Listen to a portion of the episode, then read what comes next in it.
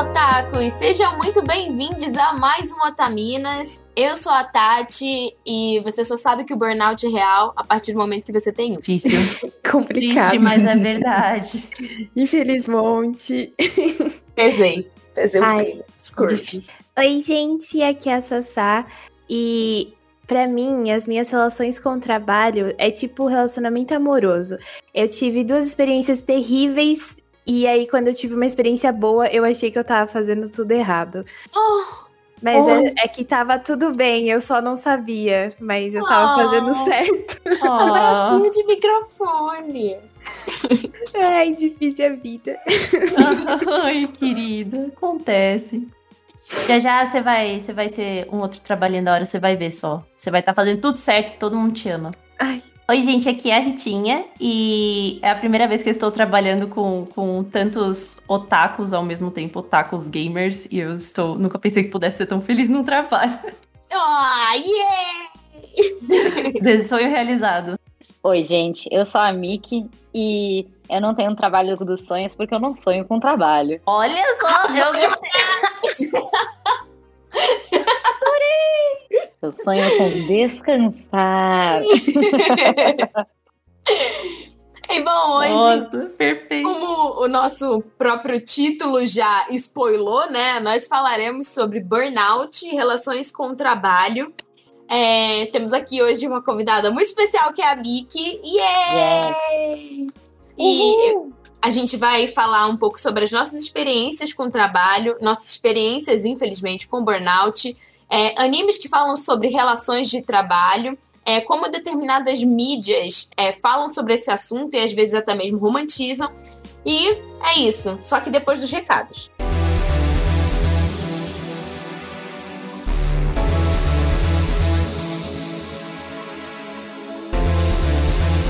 Pessoas lindas! Sejam bem-vindos ao Recados. Yay! Eu sou a Joe. Eu sou a Mo. E é isso aí. né, já, já encerra. Muito obrigada pelo, por né, ouvir os Obrigada, recados. tchau!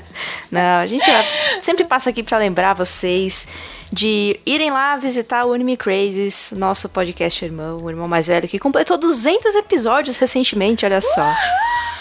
É, é arroba Anime em tudo que é lugar, todos os agregadores de podcast, redes sociais. A Tati é fixa da equipe, ela tá sempre por lá. E a gente, o resto das outras manas, outras manas, As outras manas também. a gente tá sempre por lá também. Inclusive, essa sexta eu estarei lá.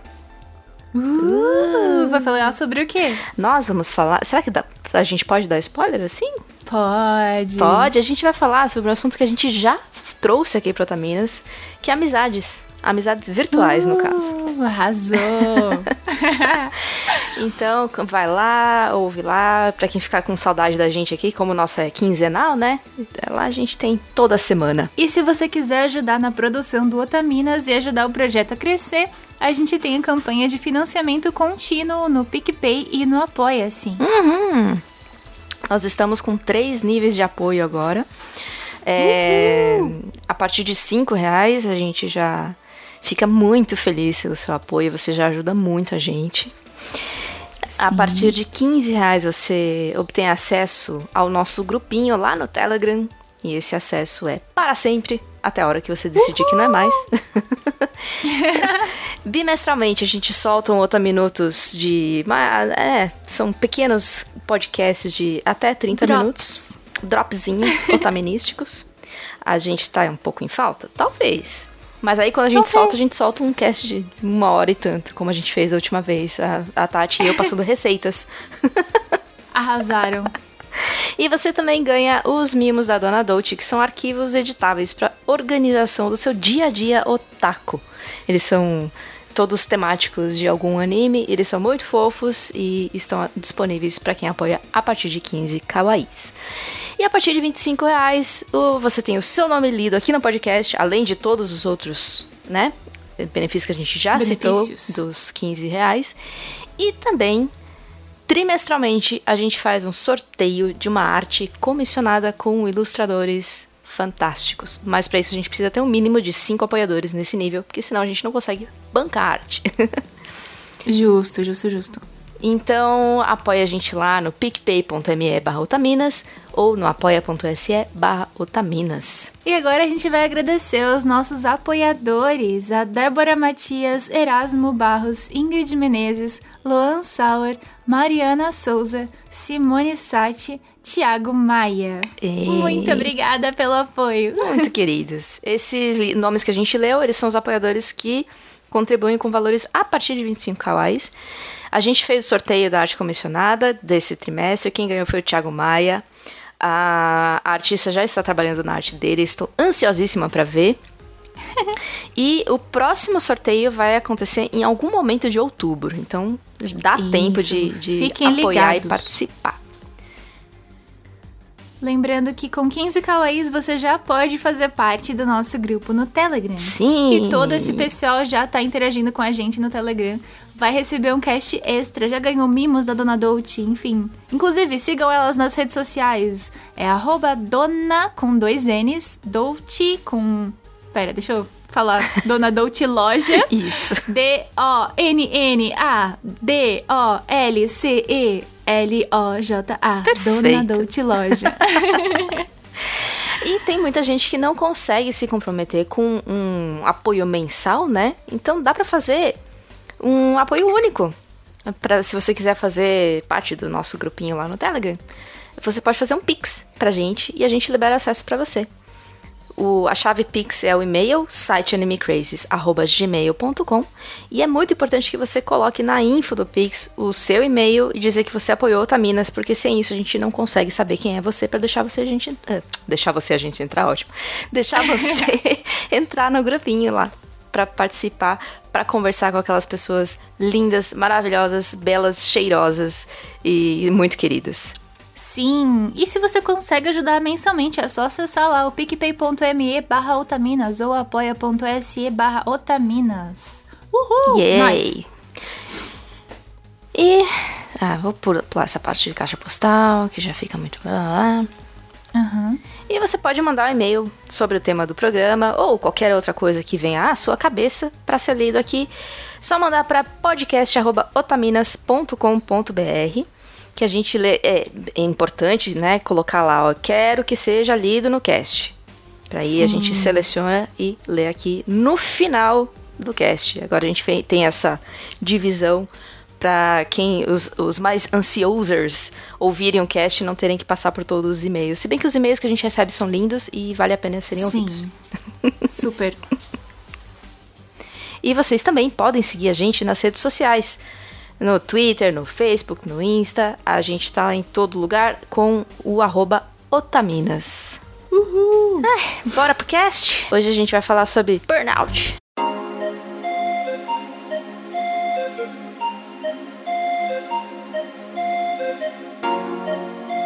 Bom, antes da gente começar a falar sobre o tema, eu queria que a Miki se apresentasse, falasse um pouquinho sobre o trabalho dela como criadora de conteúdo também. Miki mora no Japão também e é, fazer o jabá dela para vocês já irem seguindo ela, já irem se familiarizando com ela. E ela já gravou um podcast com a gente no Anime Crazes falando sobre morar no Japão. O meu irmão mais velho estava lá também, foi muito legal. Então, caso vocês tenham interesse, quando acabar esse cast, vão lá no Anime Crazy escutar, porque ficou muito show. Miki, por favor, se apresente. Oi, gente. É, então, eu atualmente estou em São Paulo, mas eu moro em Tóquio.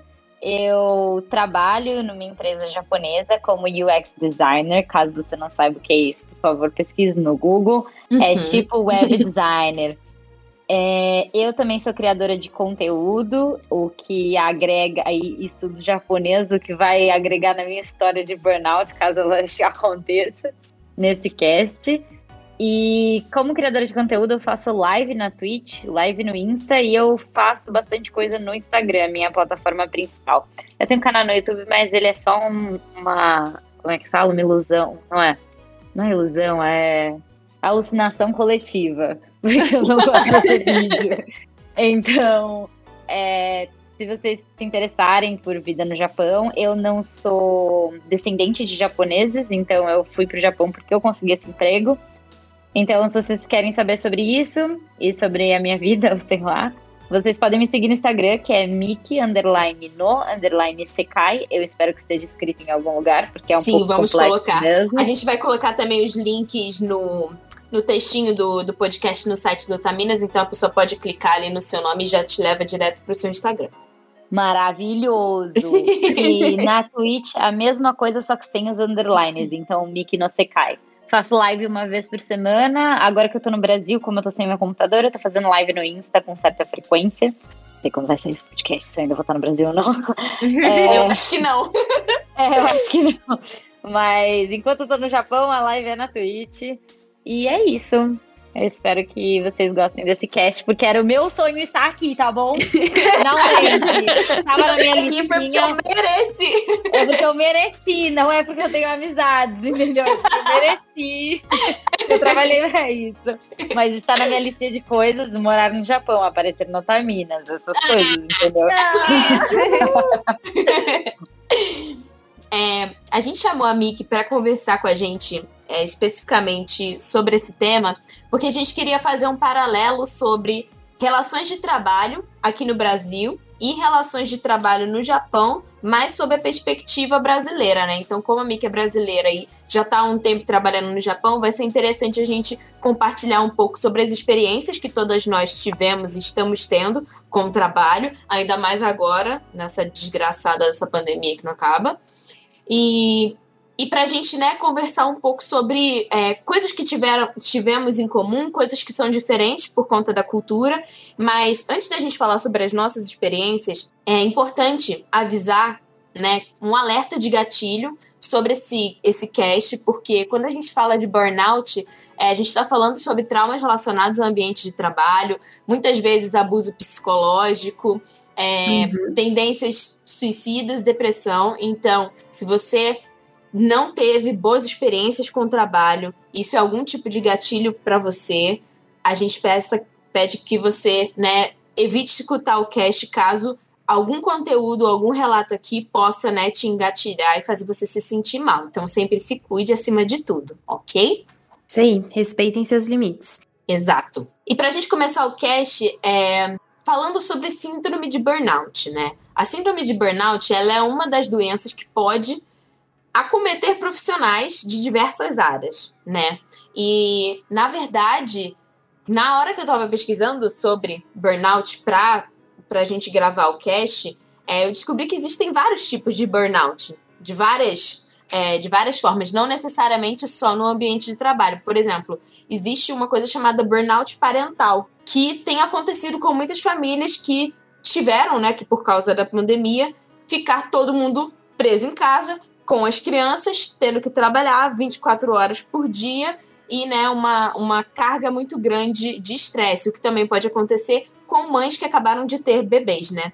Então, o burnout ele é um esgotamento físico, mental e emocional que você tem é, e que pode te acometer. Cada um tem um tempo, né? Tem gente que acumula bastante e tem depois de dois anos trabalhando no lugar, e tem gente que acontece alguma coisa que engatilha é, essa sensação e esse sentimento que vai se acumulando. É mais fácil acontecer quando você odeia o seu trabalho, e você não se sente já motivado e você tem que fazer aquilo porque, enfim, você precisa pagar suas contas, mas muitas vezes acontece com pessoas que amam o próprio trabalho também, porque, né, as pessoas são tão apaixonadas pelo que elas fazem que às vezes elas ignoram o fato de elas estarem trabalhando por muitas horas, assumindo cargas de trabalho muito pesadas, trabalhando, às vezes, você está fazendo trabalho de três pessoas, mas não, tá tudo bem porque você ama seu trabalho.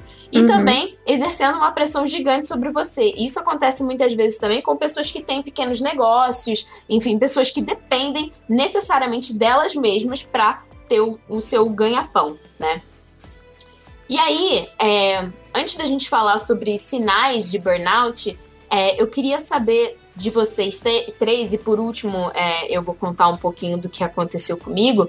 É, como que foi a relação de vocês com o trabalho? Porque existe uma perspectiva aqui em relação a todas nós que estamos participando, É, quando você tem o seu primeiro emprego, né, é uma coisa. Uhum. É, quando você começa a trabalhar numa área que você gosta, ou quando você está trabalhando numa área e você descobre, na verdade, que não era aquilo que você queria fazer, e tudo muda, né? Então, eu uhum. queria saber, atualmente, é, qual é a perspectiva de vocês em relação ao trabalho, é, e se vocês têm algum episódio relacionado a burnout ou a um estresse muito grande que vocês queiram compartilhar aqui entre a gente. E aí a ordem vocês escolhem, quem quiser falar primeiro. Eu já tive burnout. É algo que é exatamente como a Tati falou. A gente só sabe que teve burnout depois que a gente tem isso. Então é, é muito ruim. E porque foi mais ou menos assim, é, eu comecei a trabalhar de carteira assinada tarde. Eu já tava com 23 anos quando eu tirei minha carteira. Porque a minha vida inteira eu sempre tinha feito frilas. Eu fazia frilas, eu ganhava dinheiro a partir de frilas.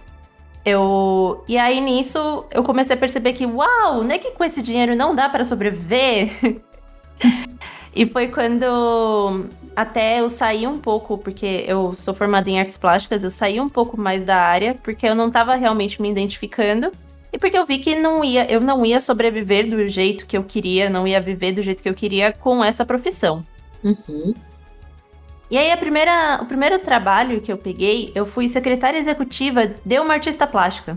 Então, eu fiquei muito empolgada, porque tava no. Era alguma coisa que eu ainda amo artes, eu, eu amo museus e galerias, essas coisas.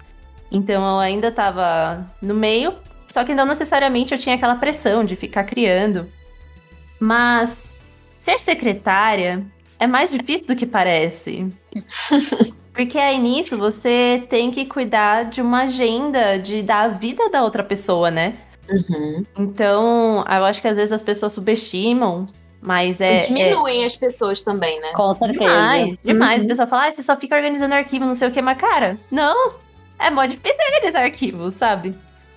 E... Não só arquivo, né? A vida da pessoa, como você falou. E, tipo, ela tem uhum. mudanças de horário, mudança de plano que você tem que mudar com outras pessoas. Não, e pra você ter uma ideia, a... ai, olha, a minha chefe era tão perdida, tadinha. Ela, ela sempre foi um amor. Até hoje eu falo com ela.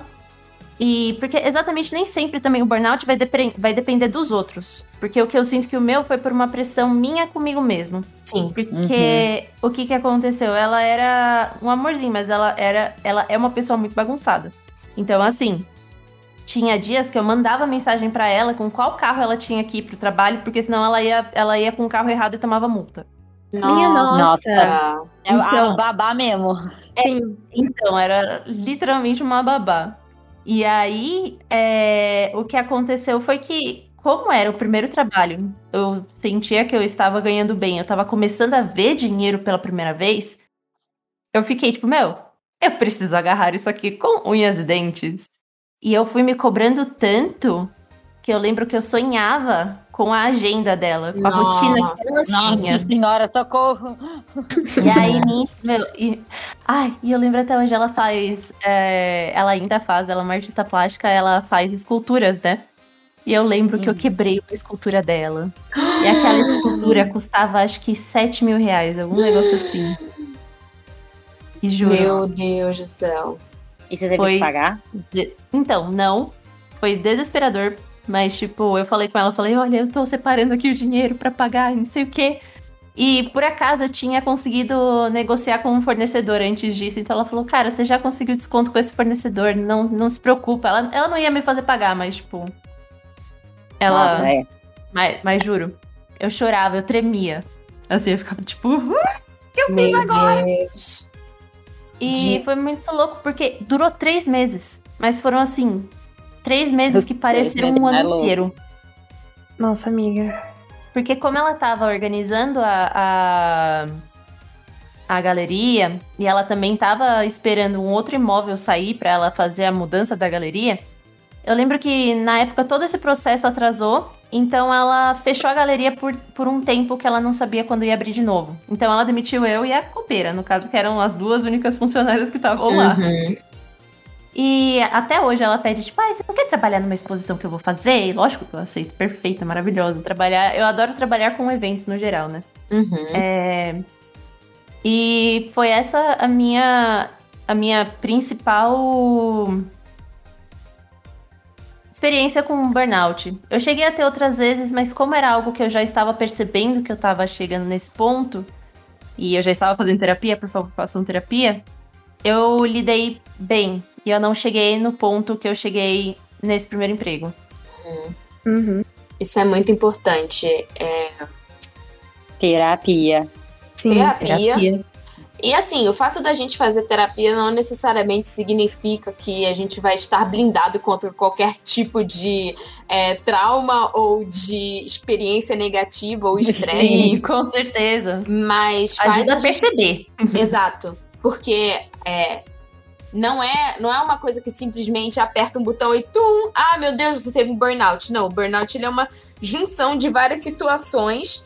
É, e sim, tem a participação, às vezes, mais de você do que dos outros, mas existem ambientes é, e culturas empresariais que possibilitam com que você né, é, fique numa situação muito mais estressante. Só que você consegue ver esses sinais antes e você consegue é, se policiar melhor e tentar analisar os seus, os seus passos e a forma como você está agindo, pensando e sentindo para que você não chegue realmente num e bata um hospital, né? Uhum.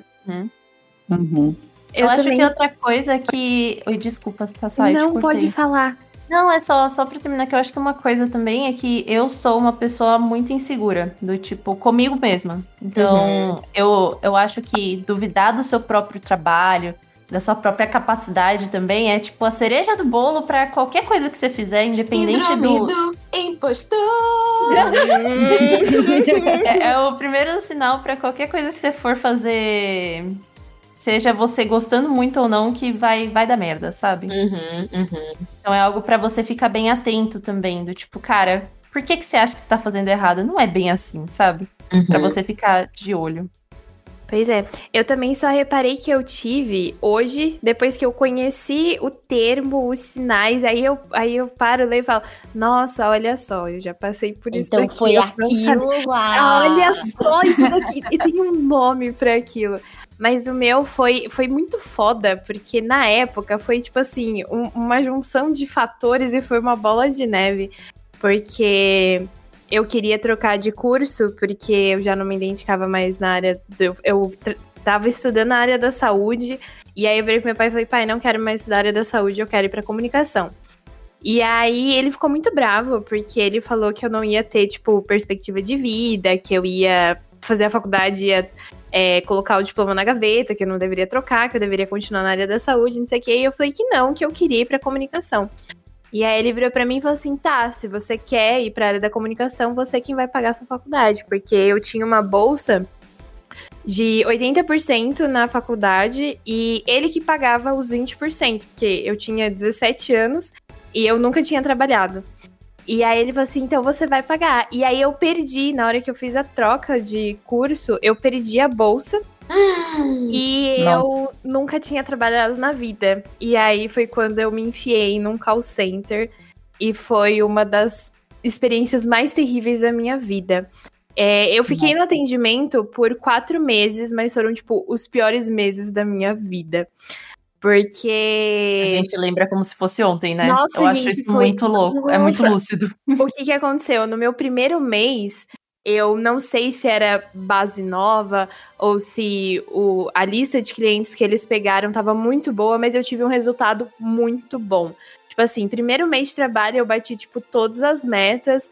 E aí, o meu chefe percebeu que, tipo assim, ó, aquela menina ali, ela sabe vender.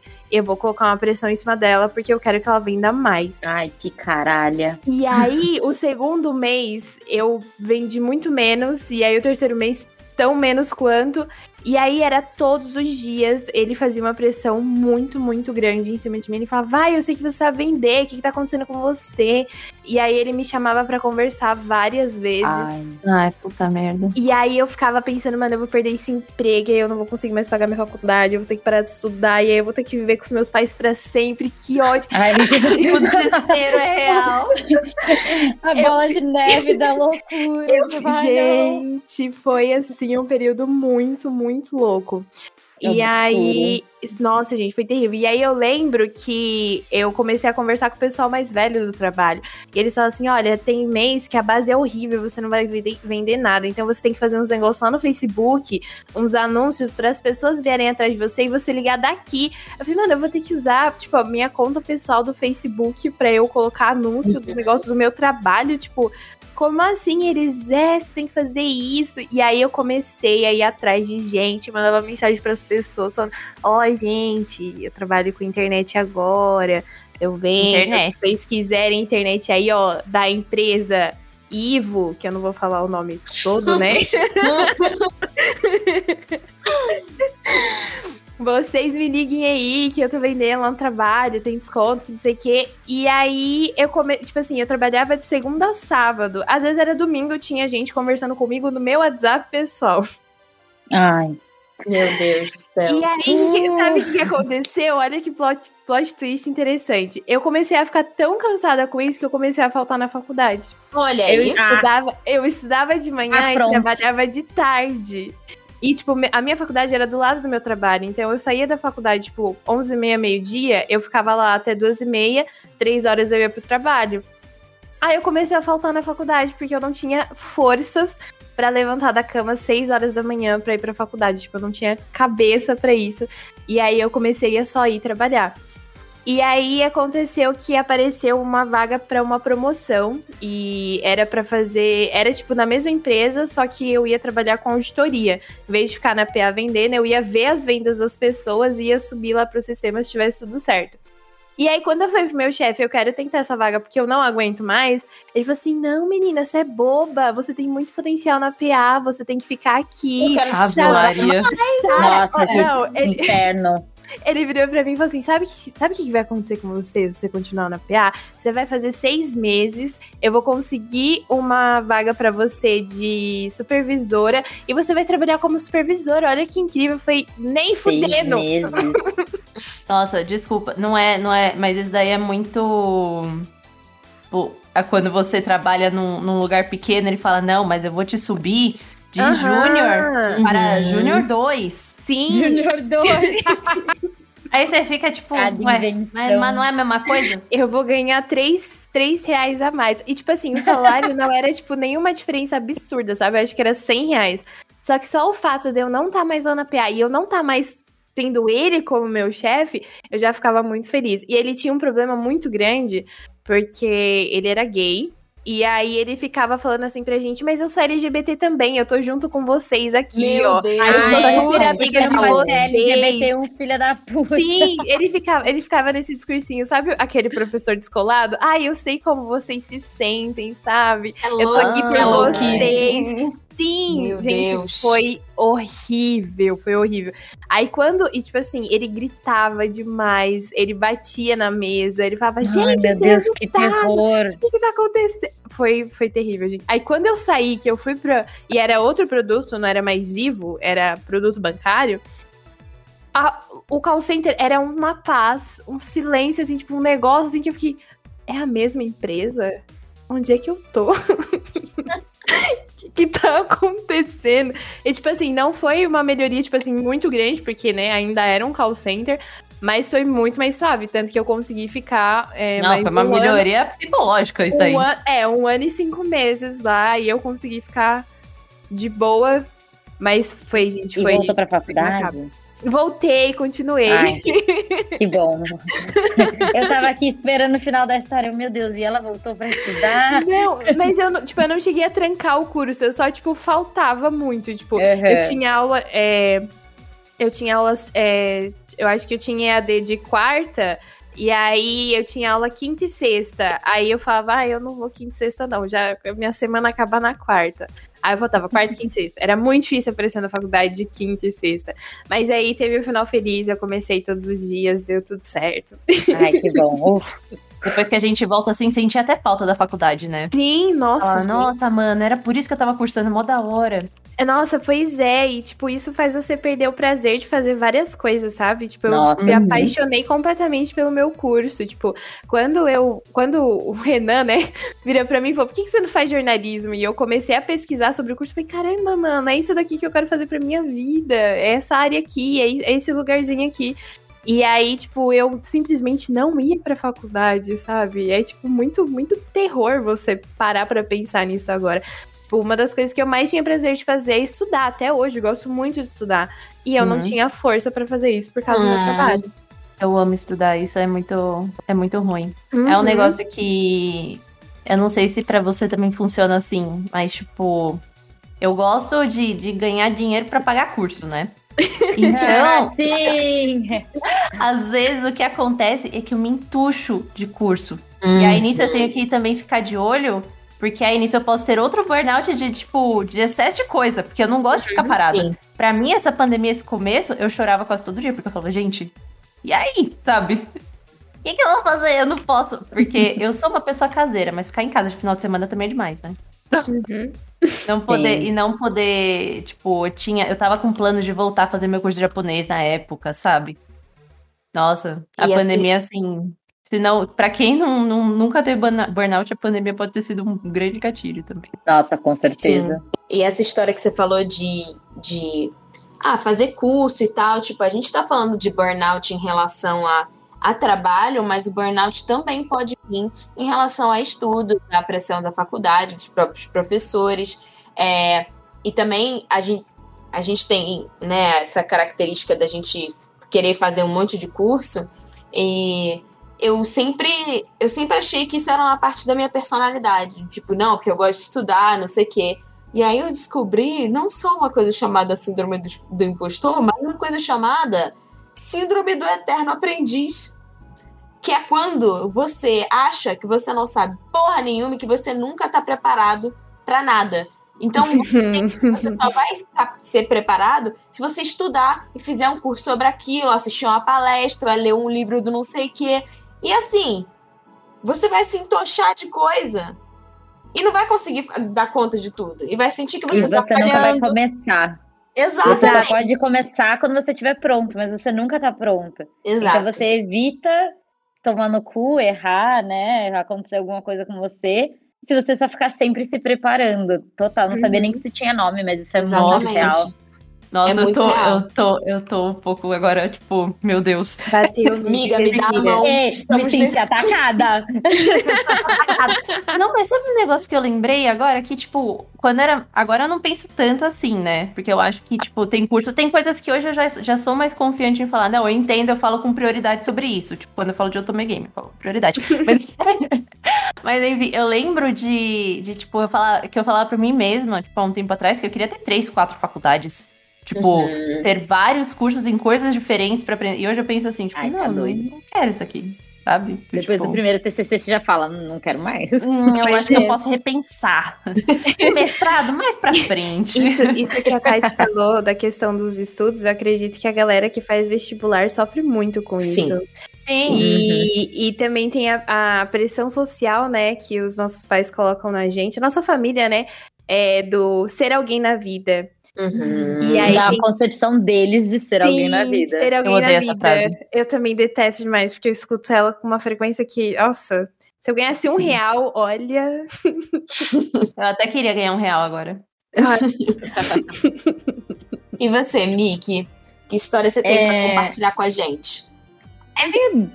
Duas histórias, eu acho. Uma que envolve criação de conteúdo e uma que envolve só, só emprego. Uhum. É, eu eu não vou, eu não sei se posso chamar de burnout, mas definitivamente mexeu com a minha saúde mental de forma muito ruim.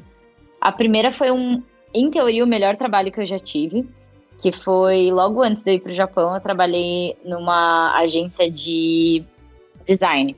Então Uhum. eles só faziam UX, etc e tal, era muito bom. Nossa, foi o primeiro emprego que eu acordava e falava, eu estava feliz de trabalhar, sabe? Genuinamente feliz, eu trabalhava feliz, eu gostava muito do que eu fazia. Eu sempre fui uma pessoa de fazer muito, tanto que esse negócio que a Tati estava comentando, né, de tem que se preparar muito, eu me preparo os eu nunca meio que fiquei nessa de ah, me preparar demais antes de começar, sabe? Eu só faço, sabe? Então eu sempre fiz tudo, assim, eu sempre fui atrás das coisas que eu queria. E eu acabo ganhando muita responsabilidade nos lugares que eu trabalho, porque eu sempre me dedico e tal. E, tipo, sei lá, deve ser porque eu sou de touro, não sei. Mas eu acabo sempre coordenando as coisas assim e acabo ganhando mais responsabilidade. Nunca mais salário, mas sempre mais responsabilidade. Uhum, salário que é bom. E aí, Ah, Exato. Aí nesse lugar especificamente estava tudo, as mil maravilhas do mundo, melhor emprego, amava tudo, amava todos. Meu, nossa, me sentia muito, tipo, realizada, assim. Aí eu fui fazer um curso fora do país, voltei. No que eu voltei, tinham contratado um cara. Desde que eu tava fora, eu não tinha nem voltado pra empresa, já me mandavam mensagem sobre esse cara, falando, mano, tem um cara aqui que é muito estranho, um cara aqui que não é legal, um cara assim, assado, meu Deus, esse cara. E eu, mano, não posso julgar uma pessoa que eu não conheço. Então, tipo, eu não vou achar nada sobre o cara até começar a trabalhar com ele. Uhum. Meu, foi o inferno da minha vida. Eu chega, eu entrava no elevador pra ir trabalhar, meu coração começava a disparar de pensar que eu ia encontrar com esse cara. Nossa, Sério, mãe. ele era um filho da puta. Tipo, não tem outras palavras, assim. Ele era, nossa, ele era uma pessoa ruim, assim, ruim, sabe? Uhum. E ele fez da minha vida um inferno, ele era um mentiroso. Então a gente, tipo, todo mundo falava dele pro meu chefe, assim, meu chefe não fazia nada, a gente não entendia porque meu chefe não fazia nada. Ele mentiu sobre o currículo dele inteiro, ele mentia sobre tudo, sabe? Tipo, ah, não, porque eu sei fazer isso e aquilo, porque eu trabalhei sei lá onde. Aí você perguntava as coisas, a gente nem, nem sabia a idade dele, porque ele mentia. Pra cada pessoa ele falava uma idade, é, para cada pessoa ele falava uma experiência que ele teve, ele falava que ele sabia inglês a gente teve que é, fez um projeto juntos, que foi quando eu, quando eu falei, não, chega, eu não posso mais trabalhar aqui. É, mas aí no final me mudei pro Japão. Eu trabalhei com esse cara nesse projeto que era com a com uma no final a gente teve que fazer muita reunião em inglês. Meu, eu não falava nada. Ele ficava pedindo eu traduzir, eu falava assim, mas você não sabe inglês?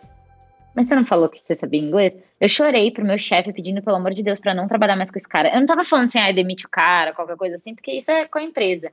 Mas eu pedia, pelo amor de Deus, pra não trabalhar mais com o cara, porque era um inferno psicológico. Eu quase saí na mão com esse cara. É, era uma pessoa sem, assim, sem ética nenhuma, sem capacidade de trabalhar em grupo, sabe? Era horroroso. E eu nunca me senti tão mal na minha vida. Tipo assim, foi, sabe, do céu pro inferno, assim. Tipo, era o melhor emprego da minha vida pra, meu Deus, eu, eu quero me jogar da janela. Eu tenho crise de pânico quando eu penso que eu vou ter que encontrar com essa pessoa. No final ele foi demitido, porque descobriram que ele tava, tipo, roubando comida da Copa, que ele tava usando táxi indevidamente. Tipo, ele ia trabalhar todo dia de táxi. Eita. É, do táxi da empresa, porque a gente, porque a gente usava o aplicativo, tipo, tipo um 99 táxi, alguma coisa assim, é Uhum. empresarial. Então, quando a gente estava com o computador, quando a gente ia num cliente, tinha que voltar com o computador para o escritório, a gente usava táxi. Pet, né? Patrimônio da empresa, né, no caso. Exato. Esse, e a gente usava, tipo, juntava todo mundo num táxi, sabe? Uhum. Tipo, pra ir pro, pros mesmos lugares, assim. Só quando acabava muito tarde, aí cada um ia pra sua casa de táxi e acabava voltando pro trabalho de táxi, porque a gente estava sempre com o computador da empresa. Uhum. Mas isso, assim, era uma vez a cada lua cheia, entendeu? Tipo, a cada lua vermelha, assim, sabe? Então não era sempre. E daí descobriram que o cara estava usando táxi pra ir pro trabalho todo dia. Então, pra você ver o tipo de pessoa que esse cara era, sabe? Uhum. Então, essa foi uma que, tipo assim, nossa, eu não, eu não tinha mais. É, é como as meninas falaram, eu só não tinha mais prazer em nada, assim, a minha vida era um inferno, pensar no trabalho era querer chorar, assim, sabe? Era muito, muito, muito ruim. É, e a segunda coisa que aconteceu comigo foi que eu já tava no Japão, né? Eu já tava fazendo. Eu fazia live duas vezes por semana além de estudar japonês duas vezes por semana e trabalhar todos os dias e cuidar da minha casa, né? Eu moro sozinha, Uhum. etc. Além de estar isolada do mundo há dois anos, porque eu, né, porque Covid. Uhum. Então, chegou uma hora que eu não, eu não, eu nossa, eu não tinha mais forças para fazer nada. Tudo que eu fazia era, tipo, trabalhar, sendo para mim, né, ou pro meu emprego, assim. Então, eu não aguentava mais, assim, eu não aguentava mais, tipo, eu não conseguia mais fazer nada, eu tava sempre, tipo, todo momento que eu tava acordada, existindo, eu tava trabalhando de alguma forma. E, tipo assim, eu vejo meus empregos, eu não, eu não tenho um trabalho que eu falo assim, ah, esse é meu trabalho dos sonhos. Depois uhum. dessa empresa que eu trabalhei, que, tipo, foi a traição da minha vida, sabe? Porque, é, nossa, meu chefe se vendia como uma pessoa maravilhosa, também LGBT. Então, ai, ah, não, mas como como a Sassá falou, mas eu sou LGBT como você. é, tipo, é óbvio que eu entendo. Só que você fica, meu, cara, esse cara é um filho da puta, tá fazendo a vida de todo mundo no inferno. Mas, tipo, sabe, eu me senti muito desamparada mesmo. Eu tive que chorar mais de uma vez pro meu chefe e nada foi feito. Então, tipo, eu falei, tá, realmente, empresa nenhuma liga para mim, foda-se. Então eu uhum. também não ligo para nenhuma empresa. Então eu vejo assim, meu emprego TLT, vamos chamar assim, como a coisa que possibilita eu fazer as coisas que eu gosto, sabe? É só um uhum. ganhador de dinheiro. Eu não vejo isso como uma carreira, eu não vejo como meu sonho, eu não vejo como nada. O que eu gosto é criar conteúdo pra internet, eu gosto de fazer algumas coisas minhas. Assim, trabalhar é obrigação, pode-se dizer assim. Uhum. Uhum. É, então eu fazia tudo isso, eu tava fazendo uns projetos bem pesados, assim, na, na minha empresa que eu, tava, que eu trabalho hoje. Tava fazendo tudo isso de criação de conteúdo. Sentia que não fazia o suficiente sabe? Tipo, nossa, eu nunca fazia o suficiente, nunca era o suficiente, abria a caixa de pergunta, falava com todo mundo, respondia todas as minhas DMs, etc. Já com, tipo, muita gente nas minhas DMs. E nunca era, nunca era o suficiente, nunca era o suficiente, até que uma hora eu falei, meu, ou eu vou me jogar da janela, ou eu paro um pouco. Uhum. Sabe? E na verdade, uma pessoa que me. Tudo isso eu comecei a pensar por causa do Renan.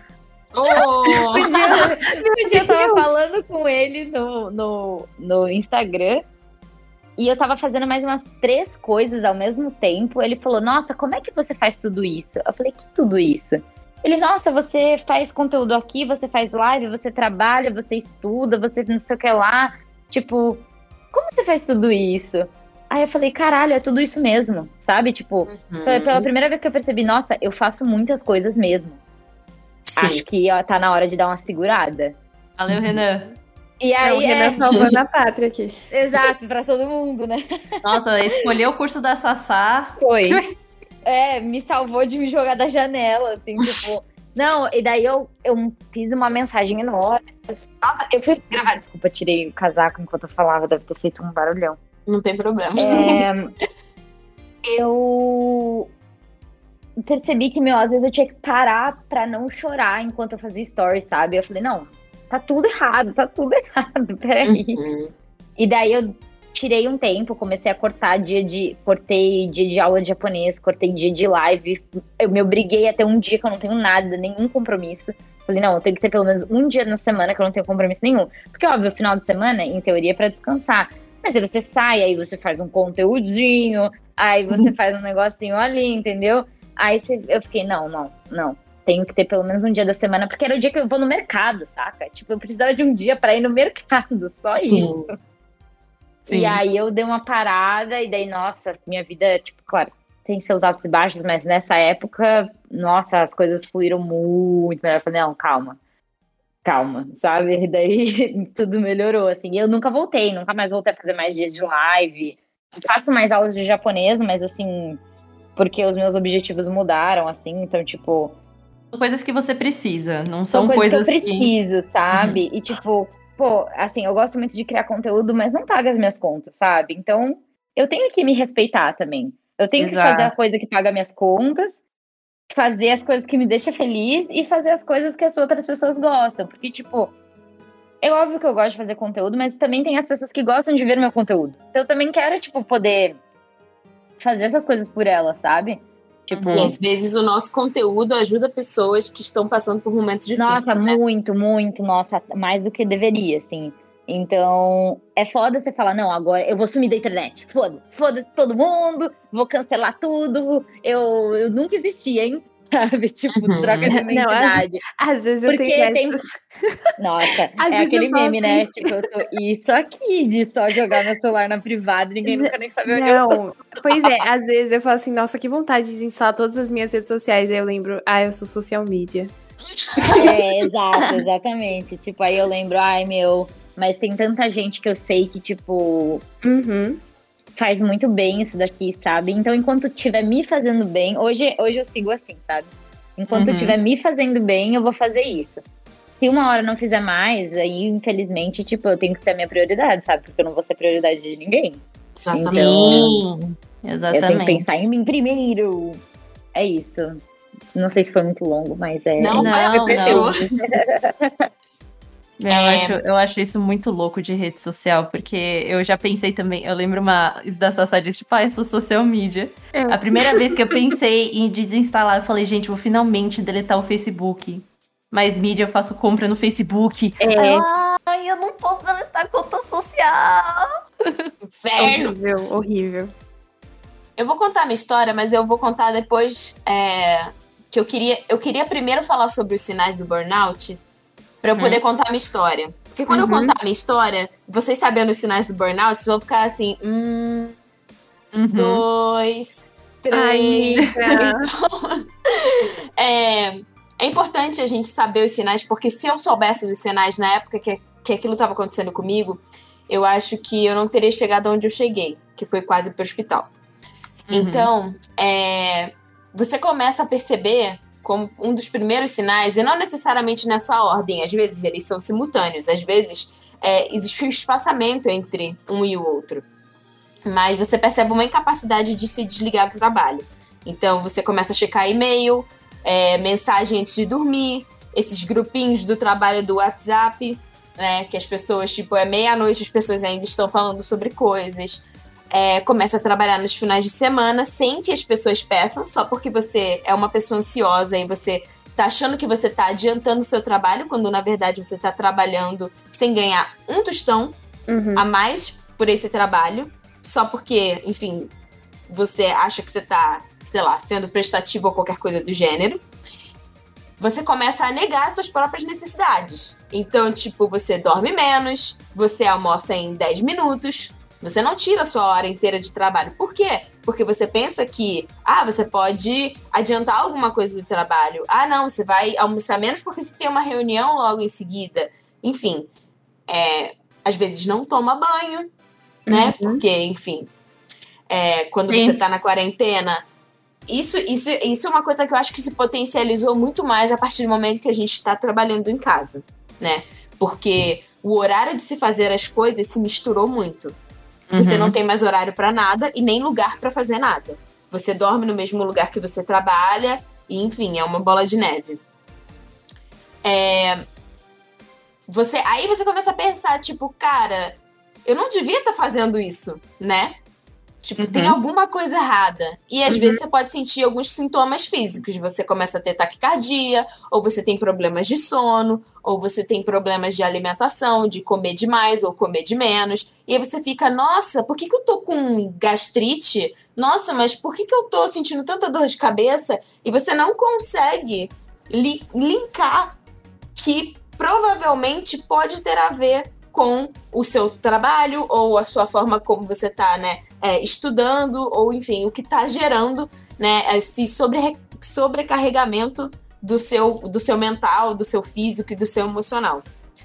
E aí você começa a reinterpretar os seus valores pessoais, tipo o tempo que você passa com a sua família, com é, seu parceiro, parceira, é, até com seus bichinhos, enfim, com seus amigos, ou você podia estar no final de semana jogando com seus amigos, mas não, você está terminando uma apresentação que é para segunda-feira, porque não deu tempo e não sei o quê. Então você começa a negligenciar esses momentos que são importantes de lazer e com as pessoas que você gosta, porque você tem que trabalhar. Na sua cabeça você tem que trabalhar. E às vezes você coloca essa pressão de que você que precisa trabalhar, e às vezes é o seu próprio local e a cultura do lugar que você trabalha, né, a cultura da própria empresa que faz isso, através de um chefe, de uma equipe ou qualquer coisa do gênero, que é totalmente abusivo.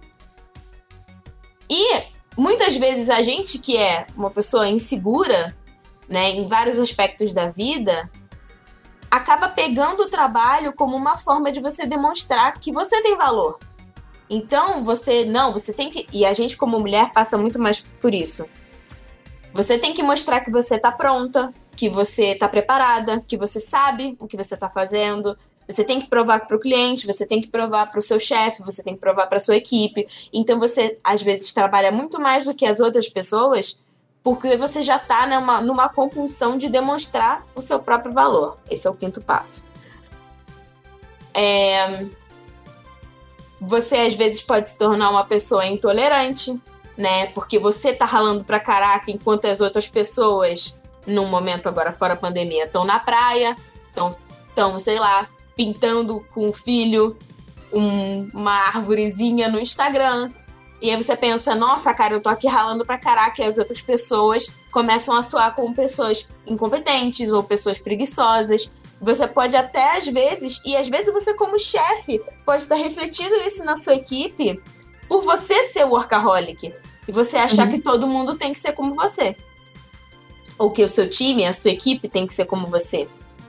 E aí a sua vida social, e agora na própria pandemia já estava acontecendo, fica totalmente restrita ou inexistente, né? Você entra no piloto automático e praticamente só trabalha e não faz mais nada em relação a relaxar, ao seu lazer, a outros hobbies ou qualquer coisa do gênero. E algumas pessoas, nessa tentativa de relaxar, acabam usando, abusando do álcool, ou usando drogas, ou bebendo energético pra caraca, ou ficando viciado em cafeína, ou ficando viciado em alguma coisa como uma válvula de escape para poder, né, não não sentir tanto esse incômodo e esse estresse por conta de tudo isso que você já está fazendo, né? O seu comportamento pode mudar e as pessoas mais próximas de você vão começar a perceber que antes você que era de um jeito, agora tipo pode estar totalmente apático, você não sente nem alegria, nem tristeza, nem nada, você já está bloqueando totalmente as suas as suas emoções, é, não é mais uma pessoa alegre. O burnout pode gerar depressão junto, né? É, as coisas não são separadas, então você pode acabar entrando num quadro de depressão por causa de um burnout. Você não enxerga mais valor nas necessidades, nem suas, nem nas necessidades das pessoas ao seu redor. E por fim, você encontra um vazio, né? Você não consegue sentir mais nada. E o burnout, muitas vezes, quando você chega no fundo do poço, ele gera um colapso mental. Às vezes você esquece o que você estava fazendo, ele te dá uma confusão mental, você estava fazendo um negócio e você fala, cara, eu não sei para quem que eu tô mandando esse e-mail, o que que eu tô fazendo. Você tá botando o seu prato de comida e simplesmente você tem um lapso mental. 200% tem... no automático, você não lembra o que, que você fez no dia. Exatamente. E tem pessoas que realmente passam mal, tem pessoas que infartam, tem pessoas que vão, vão baixar o hospital, e agora eu vou contar a minha história é, ah, de rapidinho. uma forma. Só é porque você falou isso de colapsar e um menino que trabalha comigo hoje, ele tá fazendo fisioterapia porque ele paralisou metade do rosto dele. Meu por Deus. conta de um burnout também. Meu Deus. Sim. E aí você e pensa, fazer a pessoa fisioterapia, conteve... cultura, tudo para voltar aos movimentos. A pessoa se conteve tanto uhum que ela não, paralisou. Cobra. É. Tipo, seu corpo não aguenta, sua mente não aguenta, a sua saúde, a sua alimentação, a sua hidratação, a sua postura. Uhum. Ficando horas e horas, muitas e, pessoas. E alguns desses danos aqui, de, de todos esses sinais, a gente só vai ver mais tarde, né?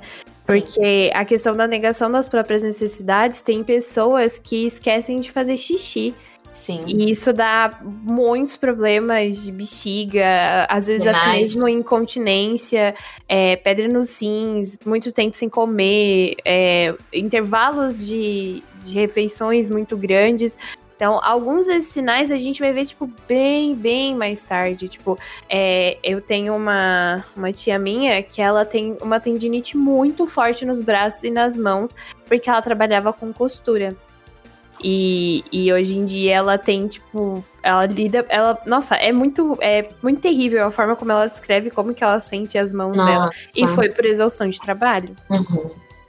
E, e é muito, muito doido, porque assim, o, o burnout ele pode acontecer tanto mentalmente e emocionalmente no geral, mas também fisicamente, dependendo do trabalho que você tem, que são trabalhos insalubres, né? Uhum. É, e isso, assim, a gente nem tá levando em consideração que vivemos num país, que outros países também têm isso, não é só o Brasil, que muitas pessoas trabalham em situações análogas à escravidão, né?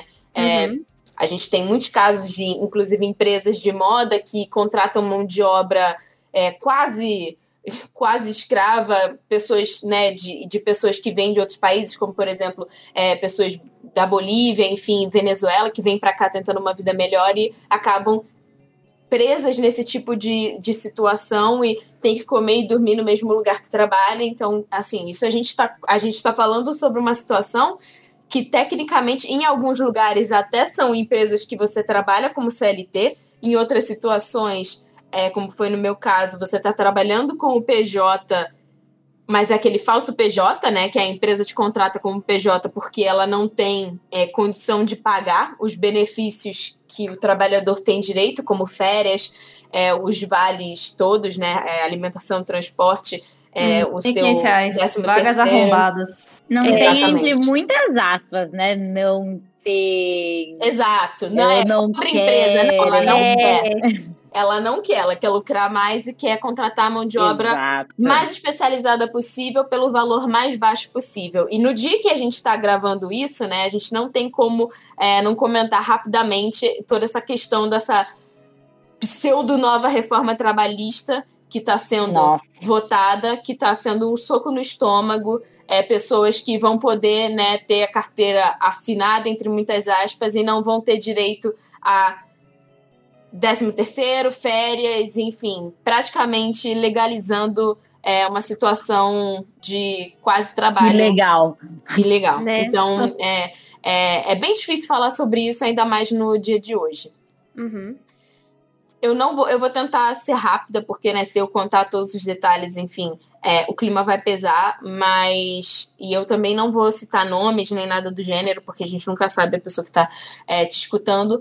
Mas eu trabalhava num lugar como PJ e é, eu passei dois anos procurando emprego e não conseguia. Isso assim, é uma pessoa que tem graduação, estudou em lugares é, que são lugares que o mercado, sei lá, acha né, é, bons lugares, fez pós-graduação, então assim, uma pessoa que tem graduação, pós-graduação e não estava conseguindo arranjar emprego é, na área que, que né, se especializou.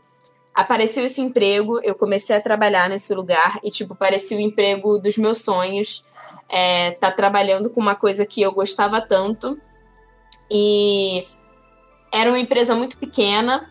É, eu achei que ia ser uma coisa passageira, no entanto que eu tinha planos de ir para Portugal fazer mestrado, mas tinha uma possibilidade muito grande de ter um, um, uma ligação né, entre esse meu trabalho e um programa de TV. Então eu pensei, caraca, tipo, isso eu acho que é uma coisa de um em um milhão. E eu decidi ficar e não ir, né? Na época eu namorava o meu ex-namorado. É, ele foi, tá morando lá em Portugal e tudo mais. A gente já se gostava como amigo e decidiu terminar. Mas eu decidi ficar aqui por conta dessa possibilidade que talvez pudesse é, eu talvez pudesse, tipo, juntar o meu trabalho de criação de conteúdo com esse trabalho. Era um trabalho muito. Ah, né? Tipo, Exato. E alavancar esse trabalho. Era um trabalho muito legal, as pessoas com quem eu trabalhava eram, eram gentis, ninguém, ninguém nunca, tipo, é, é, sei lá, é, abusou psicologicamente nem nada do gênero.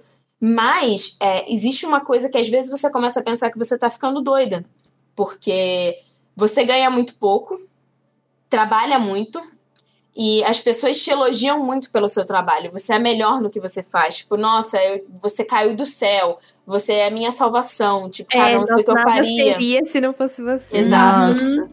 Você, tipo, nossa, você tá salvando minha empresa, tipo, e aí a pessoa começa a fazer planos querendo que você assuma na hora que a pessoa fosse aposentar a empresa dela, porque você, tipo, salvou. Caraca! Mas você tá ganhando como estagiário. Só que as promessas são muito grandes. e aí você acredita não. nas promessas, né? Mas o salário continua baixo e você começa a trabalhar muito na esperança de que você né, é, bata alguma meta e consiga ganhar um extra. E chegou num Mesmo ponto. reconhecimento, né? Tipo, Exato. todo o seu trabalho. Não, e aí é tipo, ah, é, eu quero que você é, siga, é, que você que você continue o meu trabalho, porque você é muito boa nisso. É, eu te dou um cargo de gerente, mas você ganha como estagiário, mas todo mundo Nossa. acha que você tá, tipo, arrasando, tendo o emprego dos seus sonhos. Você gosta tanto disso, né? Você, nossa, quem diria, você que era fã desse tipo de coisa, agora tá, tá trabalhando tanto, né, com isso, e tá tendo tantas oportunidades e conhecendo o presidente da editora X, e indo pra não sei o quê, mas ganhando como estagiário. Ai, aquele negócio de, olha, essa daqui é a oportunidade da sua vida, você vai Exato. perder. Exatamente. E quando você trabalha numa empresa em que você é uma empresa muito pequena e você tem contato diretamente com a pessoa que é dona da empresa e é, e é chefe, etc., é, as coisas começam a ficar muito complicadas quando você não tem o setor de RH. É claro, você é PJ, é uma Ai. agência. Então, tipo assim, é, você. As coisas se tornam ao mesmo tempo muito pessoais, né? É, começam a Ah. surgir outras vagas é, em clientes e o seu chefe fala: por favor, não vai. Por favor, não me deixa aqui. Por favor, não abandona o barco. Por favor. Você começa a se sentir culpada por querer sair daquela situação e ir para um lugar melhor, ganhando um pouco mais. Não que você não goste do seu trabalho, mas infelizmente você trabalha por cinco pessoas e você ganha como um estagiário. Quando vem a pandemia, você já não tem mais contato com as outras pessoas, você acabou de sair da casa dos seus pais, eu no caso, é, e a única coisa que você tem, fora gravar os podcasts, é trabalhar. Então, assim, eu trabalhei muito. As meninas viam quando a gente ia gravar e tal, eu tava trabalhando, eu tava terminando uma apresentação. É, Doida, Tatiana tinha vez que era 4 horas da manhã. Era. Nossa, que que é isso? E pra eu. E, e, tipo assim, é, eu não vou colocar totalmente a culpa na empresa nem nada do gênero, porque uma coisa que a Ritinha falou é verdade. Tem pessoas que têm, como eu no caso, uma personalidade meio maníaca é, e compulsiva. Então. Eu sempre fui uma pessoa que é, gostei muito de trabalhar e eu nunca me senti insegura em relação a trabalho. Tipo, nunca me senti insegura é, de que eu não ia conseguir trabalho até o momento em que eu passei dois anos e não e não, não importava o quão bom era o meu currículo, eu não estava conseguindo. Então, quando surgiu essa oportunidade, pessoa, eu falei, cara, eu não vou conseguir trabalhar em outro lugar. A gente tá no meio de uma pandemia, como que eu vou, tipo, pedir demissão agora, deixar, né, essa pessoa que é meu chefe na, né, deixar a pessoa na mão. É, a pessoa mesmo. é- é- era muito complicado. Eu me sentia culpada por querer sair, né? E comia, não, não comia direito, não dormia direito. É, achei que meu relacionamento podia entrar numa crise porque eu já não tava mais, tipo, eu não sentia libido, eu não sentia mais vontade de fazer nada que não fosse trabalhar. E veio uma oportunidade que era: olha, não consigo aumentar seu salário, mas você pode prestar é, serviço como designer de produto para clientes. Assim você começa a ganhar um pouco mais. Mas é, para eu te indicar para essas empresas, eu vou ganhar uma, eu ganho uma porcentagem em cima do que você ganhar. É, eu comecei a prestar serviço como designer de produto. Então eu que já trabalhava muito para poder ganhar um pouco mais é, e né, tentar ter um salário direito, comecei a prestar serviço para várias empresas ao mesmo tempo. Tipo, três empresas ao mesmo uma tempo. porcentagem pra uma pessoa que já não te pagava um salário decente. Exato. Meu, e Exato. nossa, que mau caratismo da porra. Ai, E eu odeio aí- muito corporações. E, e chegou num ponto em fevereiro que eu tava já algumas noites virada. Eu ia trabalhar naquele dia e eu tava terminando um freela que era para ser um freela de dois meses que já tava há seis meses e que não Nossa. valeu nada a pena pra mim. Tipo, depois eu me senti uma idiota, achei que eu cobrei muito barato. Tava fazendo mais de uma função também no freela. E assim, a gente se submete a umas coisas que quando você vê em, outras, em outra perspectiva, você fala, cara, por que, que você faz isso? Por que você se odeia tanto? Por que, que você faz isso com você? então, é, eu lembro que assim, eu tive uma taquicardia tão forte e a minha confusão mental era tão grande, eu já tava esquecendo as coisas que eu tava fazendo. É, a- a- eu tinha tique nervoso no olho, as minhas mãos ficavam tremendo, eu sentia dor nas articulações.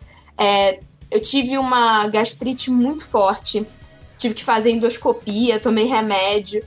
E assim, todos os médicos falavam pra mim: isso é estresse, isso é estresse, isso é estresse. E eu, tipo, cara, como que eu vou sair disso? Como que eu vou sair disso?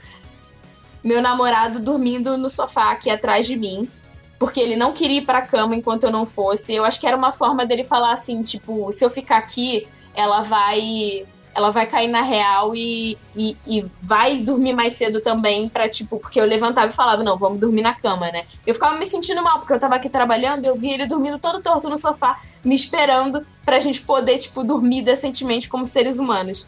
E Mas eu tava aqui. Que fofo. É. Lucas, pelo amor de Deus, o seu anjo quis dar um tapa em mim. Mas... e ele ficava aqui todo torto dormindo, ele e as gatinhas, eu olhando para trás e falando, cara, tipo, olha o que, eu tô fazendo, meu namorado aqui dormindo todo torto, porque eu tô, tipo, 4 horas da manhã, sabe? Tipo, o que, que eu tô fazendo, o que, que eu tô fazendo? E eu pensando, cara, o que, que eu vou fazer? Tipo, eu tenho esses contratos agora, eu tenho que terminar os projetos, não tenho quem botar no meu lugar, enfim. Eu lembro que era, tipo, papo de seis e pouco da manhã, eu já uns dois dias viradas. Cara, eu do nada, eu tive um colapso, assim, mental. Eu dei um berro. Mas assim, eu não parava de berrar e chorar e gritar. Eu tive, tipo, foi tipo uma histeria, não sei explicar, assim. Acho que foi, tipo, o momento mais. mais triste, assim, que eu já tive. E eu lembro dele acordando, assim, num susto. Ele, o que que foi? O que que foi? Não sei o que. Eu não conseguia parar de chorar, de tremer. Fui vomitar no banheiro, assim. Foi, tipo, um. Um, um, mal-estar muito absurdo. E ele falou: Não, para tudo que você tá fazendo, a gente vai deitar agora. Eu não conseguia dormir, enfim. Eu pensei que eu ia ter que ir pro hospital, mas ele conseguiu me acalmar. Eu tomei remédio. E assim, aquela semana eu não fui ninguém. Eu, tipo, meu, meu corpo simplesmente desistiu de mim. Tive que cancelar reunião, eu fazia o mínimo possível. E aí eu conversei com a minha psicóloga. Isso eu fazendo psicóloga, tá, gente? Não é tipo, nossa, mas por que que não? Depois você vai vendo os sinais. E aí eu cheguei num ponto que, assim, eu não consegui, vocês acreditam que até hoje, e eu não vou, né, nem falar nem nada assim, mas eu não consegui falar pro meu empregador que eu tive um burnout por conta de todas as, as situações. Eu inventei qualquer desculpa só para sair da empresa. Eu falei que eu tava com problemas de família, eu falei que eu tava com problemas de saúde, não falei por que, que eram os problemas de saúde e eu simplesmente falei que eu ia sair. E foi muito difícil, tipo, ter que falar para um lugar que parecia ser o que eu ia fazer pro resto da minha vida, que todo mundo me via como se, nossa, tipo, embaixadora dos animes, nossa. Foi muito difícil ter que pedir para sair, tipo, de um negócio que. E é, é uma coisa que me dá sequela até hoje, tipo, eu não sinto vontade de ver anime. Eu tô voltando a ver algumas coisas. É, eu me desconectei, assim, de um negócio que fazia parte da minha infância por conta de uma experiência negativa de trabalho.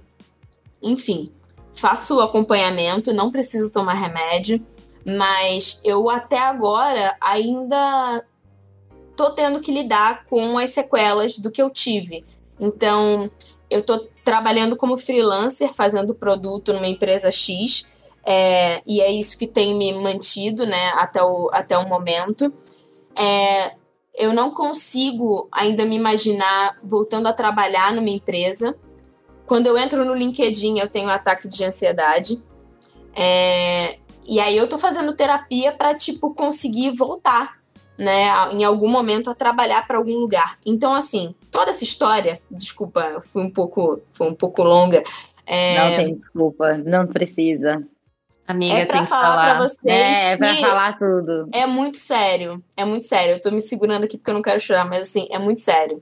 E aí, tipo, você que antes era uma pessoa que era muito segura de si e do que você sabia e, enfim, você achava que você queria trabalhar com isso, eu comecei a duvidar de tudo. Então, assim, eu não sei se eu quero ser designer, eu não sei se eu quero criar produto. É, a gente já tá no momento que a gente tá meio descrente com todas as coisas, mas enfim, eu, no momento, estou completamente perdida em relação a o que, que eu quero fazer, é, com o que, que eu quero trabalhar. Quando eu penso em trabalhar numa empresa, É, eu não quero, eu não gostaria mais de CPJ. Eu gostaria, tipo, eu nunca tirei férias, sabe? Eu nunca trabalhei de carteira assinada em lugar nenhum. Tadinha, meu Deus. Então, assim, eu trabalhei dois, lugar, dois anos num lugar e eu não tive férias. O máximo de, de férias que eu tive foi uma semana no, no Natal e Ano Novo, né? É, porque é o momento em que os clientes também estão de férias. Então, assim, é, e, e assim, eu peço para as pessoas que estão escutando esse podcast para não irem atrás de ninguém, nem culparem ninguém, porque assim, eu também me coloquei muito nessa situação. Claro que, tipo, é, para a empresa é muito bom que, que você seja workaholic, que você, né, seja uma mão de obra barata, eficiente e especializada. Mas a gente às vezes se coloca também em situações muito complicadas, principalmente quando você é uma pessoa que não sabe dizer não. Quando você é uma pessoa que não sabe dizer não, você é uma pessoa que não tem respeito por você mesmo. Você não respeita os seus limites e você abre mão de coisas que são importantes para você porque você simplesmente não consegue dizer uma palavra que tem três letras. Então, muito cuidado. É, eu espero que eu não tenha engatilhado ninguém com essa história que possa ter passado por isso, mas o burnout ele é real e é muito ruim quando você percebe ele é, tarde demais. Ele pode acontecer quando você está estudando, quando você está trabalhando. É, as pessoas que estão trabalhando com você podem te engatilhar isso, ou você mesmo pode se colocar numa situação como eu me coloquei por que a vida te leva a fazer isso. Enfim, Eu quero tanto te dar um abracinho, eu tô com tanta saudade de você. abraços. Abraço! Ai, vou te dar um soco na boca. Minha- nossa, nunca, nunca me deixe saber o que, que é esse maluco. Se eu encontrar aquele na rua, nossa, vou dar um socão na boca dele. Concordo. Eu me juntaria pra bater nessa pessoa. Vamos bater nessa pessoa. Vamos lá, Nick. Gente, Vamos sério. Eu sou a maior, a maior. Eu levanto a bandeira do foda-se a sua empresa. Ela não liga pra você e por isso você não deveria ligar pra ela. Sim. Sério, eu não conheço uma empresa que de fato liga para seus funcionários. Assim, é, ah, bom, médio. Mas assim, a, a gigantesca maioria, ainda mais quando elas são muito grandes, elas não estão. Elas não dão uma foda É, pra você você. pensa que você é CLT e que não, mas agora eu tenho os meus direitos. É, mas não, assim, Não, os não setores, os nada. próprios setores de RH, tipo, recursos humanos, a pessoa deveria, tipo, cuidar da saúde é, dos funcionários da cultura. Não, eu tinha ansiedade quando eu tinha aqui no RH. Eu só faltava morrer pra falar com as pessoas do RH. tipo, Elas não têm empatia nenhuma. Tipo, Não, você é só um tem. número. Exatamente. Sim, Nossa. sim. Então faça o mínimo se você ganha o mínimo. Essa é a minha lei. Exatamente. Não, só faça o quanto você ganha. Quiser mais do Exato. que isso, vai ter que pagar mais. pague mais, exato. pague antes para poder fazer mais. É. E é muito complicado, assim, a gente falando de saúde mental e trabalho, é, do campo de vista feminino, é, a gente ainda passa por situações que engatilham ainda mais situações de burnout é, e situações de depressão Total. relacionadas a trabalho. Seja por assédio sexual, é, assédio psicológico no local de trabalho, e também, é, por exemplo, é, em relação a ah, fiquei grávida, na hora que eu voltar para o trabalho, vou me demitir, né? É, Nossa. Uhum. as empresas não têm, é, não tem, não estão nem aí, entendeu? Tipo, se você, ah, se você tem filho, se você é, é um, é um problema é, muito complicado. E teve um momento quando eu falei que, que é verdade, né? Tipo, meio que bateu o relógio biológico e eu decidi, é, um pouco antes de eu pedir demissão, que eu gostaria de ter filhos e por isso eu queria arranjar um trabalho que me pagasse mais para eu poder montar um planejamento familiar e em algum momento ser uma mamãe Tati. E Uhum. quando a gente estava procurando pessoas, né, para ficar no meu lugar, é, eu tive que escutar que era melhor procurar alguém que ou já tivesse filhos, ou que fosse mais velha, ou que fosse homem, porque é, não ia ter, não ia, não ia acender e, e pedir para sair. frase- não ia ter a fase do, do, do nenê, né? Exato. Então é, É, tipo, você é- só sabe quando você estiver sendo Ai, produtiva, entendeu? É, tipo, é muito curioso. É como se homens não fossem pais também e não tivessem Exato. É como de se eles não tivessem que ajudar, né? Não, é, É. res- acho que ajudar nem é a palavra, é responsabilidade Exato, mesmo. exato. Mano, sai do teu, do teu pito aí, faz favor de cuidar Não, também. e aí quando você vai fazer a entrevista pro lugar, sempre vai ter aquela pergunta: você tem filhos, pretende ter? e esse tipo de coisa. E você fica, o que, que eu deveria não é dizer? permitido Nossa, por lei, Eu, mano. eu As lembrei pessoas agora. não podem fazer isso. Eu lembrei absurdo. agora de, de um negócio. é, eu acho que eu tava no ensino médio, eu devia ter uns 14, 15 anos. E eu fiz um curso preparatório pro primeiro emprego em entrevistas. Olha, esse rolê foi doido. Agora que eu parei pra lembrar disso, meu Deus do céu. Minha nossa. Mas uma da- das instrutoras lá, ela falou assim: menina, é, meninas, vocês que namoram, quando vocês forem fazer entrevista, principalmente se vocês usarem a aliança, tirem e digam que vocês são solteiras. Porque no civil vocês são solteiras, namorando. Não tem o status namorando no civil. Por quê? Porque Ainda se bem, você né? namora.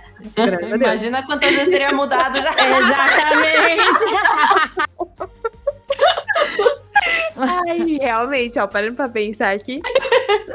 Mas é porque ela falou que. Se, porque ela falou assim que se as, se as empresas, tipo assim, se o entrevistador é, associar que você namora, ele vai associar que em algum momento você pode ficar grávida. E aí as suas chances diminuem. E eu fiquei. Agora que eu parei pra pensar nisso, eu fiquei. Eu odeio muito meu capitalismo. Caralho, como que pode, sabe? É um absurdo. É demais, meu Deus. E também tem essa questão, é, quando a gente vê algumas obras de entretenimento, e eu não vou ser aquela pessoa de falar assim, não, porque quando a gente vê obras de entretenimento, tipo do leste asiático, por exemplo, ah, K-dramas, ou, ou, ou os dramas japoneses, ou anime e mangá, é, porque isso acontece em obras do mundo todo, mas existe uma romantização desse ser workaholic. Tem, tem um negócio também. Você sabe a frase que a gente ouve de vestir a camisa da empresa? Aham. Surgiu não. exatamente no Japão, gente. Não. Olha que da hora. Vocês Meu lembram, Deus. tipo, do Fordismo, essas coisas? Se não me Uhum. engano, é uma frase que veio do pessoal da Toyota. Hum. Isso de Não tipo, gostei. eu tava. eu fiz uns cursos recentemente, é, tanto sobre cultura japonesa, quanto é, tanto cinema, como o mesmo nós do Ocidente vi- vê- temos essa visão do Japão. Uhum. E tem um. Deixa eu só pegar aqui rapidinho, que é um nome que eu não vou lembrar. Se eu não, se eu não pegar minhas anotações. Eu não lembro se é Nippon Go, Nippon. Ou Japão. Japan Go, não lembro agora, Japoni. É alguma coisa, é alguma palavra que é assim.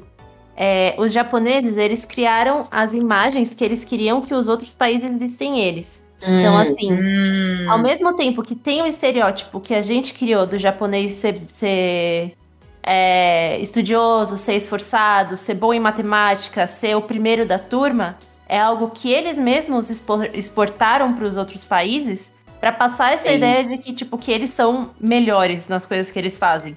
Então, tipo, tem isso é, fica tão dentro de nós porque é algo que eles quiseram que chegassem nas pessoas. E até Uhum. a gente zoa falando, tipo, ai, mais uma vez Olimpíadas e as pessoas falando, ai, Japão, um país que une tecnologia Dia com E- tradição. com Sendo que é tradição. um país atrasadíssimo. É, então. É- mas é que tá. Ao mesmo tempo que a gente fala, pô, que, que coisa batida, não sei o quê, é o que eles vão mostrar na televisão pra que chegue nas pessoas um motivo pra elas irem visitar, entendeu? Aham. Então é, eu, Eu- acho Ai, muito mas doido tem robôs. essa questão de romantizar o, o ser workaholic, é, eu, eu comecei a reparar mais assim em dramas sul-coreanos, né? É, que Não, eles tem, são péssimos, eles não têm férias, se não me engano. tem até. uns dramas que, que são mais focados em escritório, né? É, mais focado em, em mercado de trabalho mesmo e tal. E s- tem uns dramas que são bem interessantes, que você aprende sobre é, outras profissões, né? É, e sobre cultura empresarial na Coreia.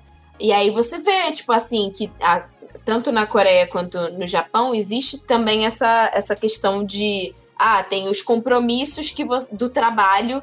Depois do trabalho, você tem que ir lá beber cerveja e servir seu chefe, não sei o quê, sabe? Não Tem umas coisas. cai, meu Deus. Não me cai, é muito chato. E é tipo Porque cultura empresarial, né? Exato, e é uma coisa, tipo, que é a mesma coisa que você falasse assim, não, não vou nessa reunião. Você não pode só falar, não vou, entendeu? Você Eu vou tem beber que com vocês, exato. E tipo, meu, não, cara, eu já trabalhei minhas oito horas ou mais, eu só quero ir pra minha casa, para. Então, não, você tem um vai ter que negócio. sair pra beber. tem um negócio muito louco desses nomicais. Que, tipo, é, eu tô fazendo um curso com um antropólogo, ele fala sobre o lado B do Japão. E ele fala sobre é, Kabukicho, esse Uhum. Nopan, Nopan Karaoke, Nopan, que é tipo, são, são tipo, é um karaokê que as mulheres meio que estão peladas, tipo, estão nuas e Eita! cantando. Uau. É. São coisas, são tipo essas profissões, então, tipo, as massagistas, a, as pinko Girls suco. bar. É. Uhum. A Sim. Nopan Kissa, que é de Kissa tem, que é quando eles, tipo, ele- eles, também é, servem a. São mulheres que servem comida, tipo, com pouca roupa ou mesmo peladas. Ah, Sopurando. Hooters, né? É, então, Sopurando, que é Supland, que é aquelas são as massagistas, sabe? Ah, é cheio do lado da minha casa.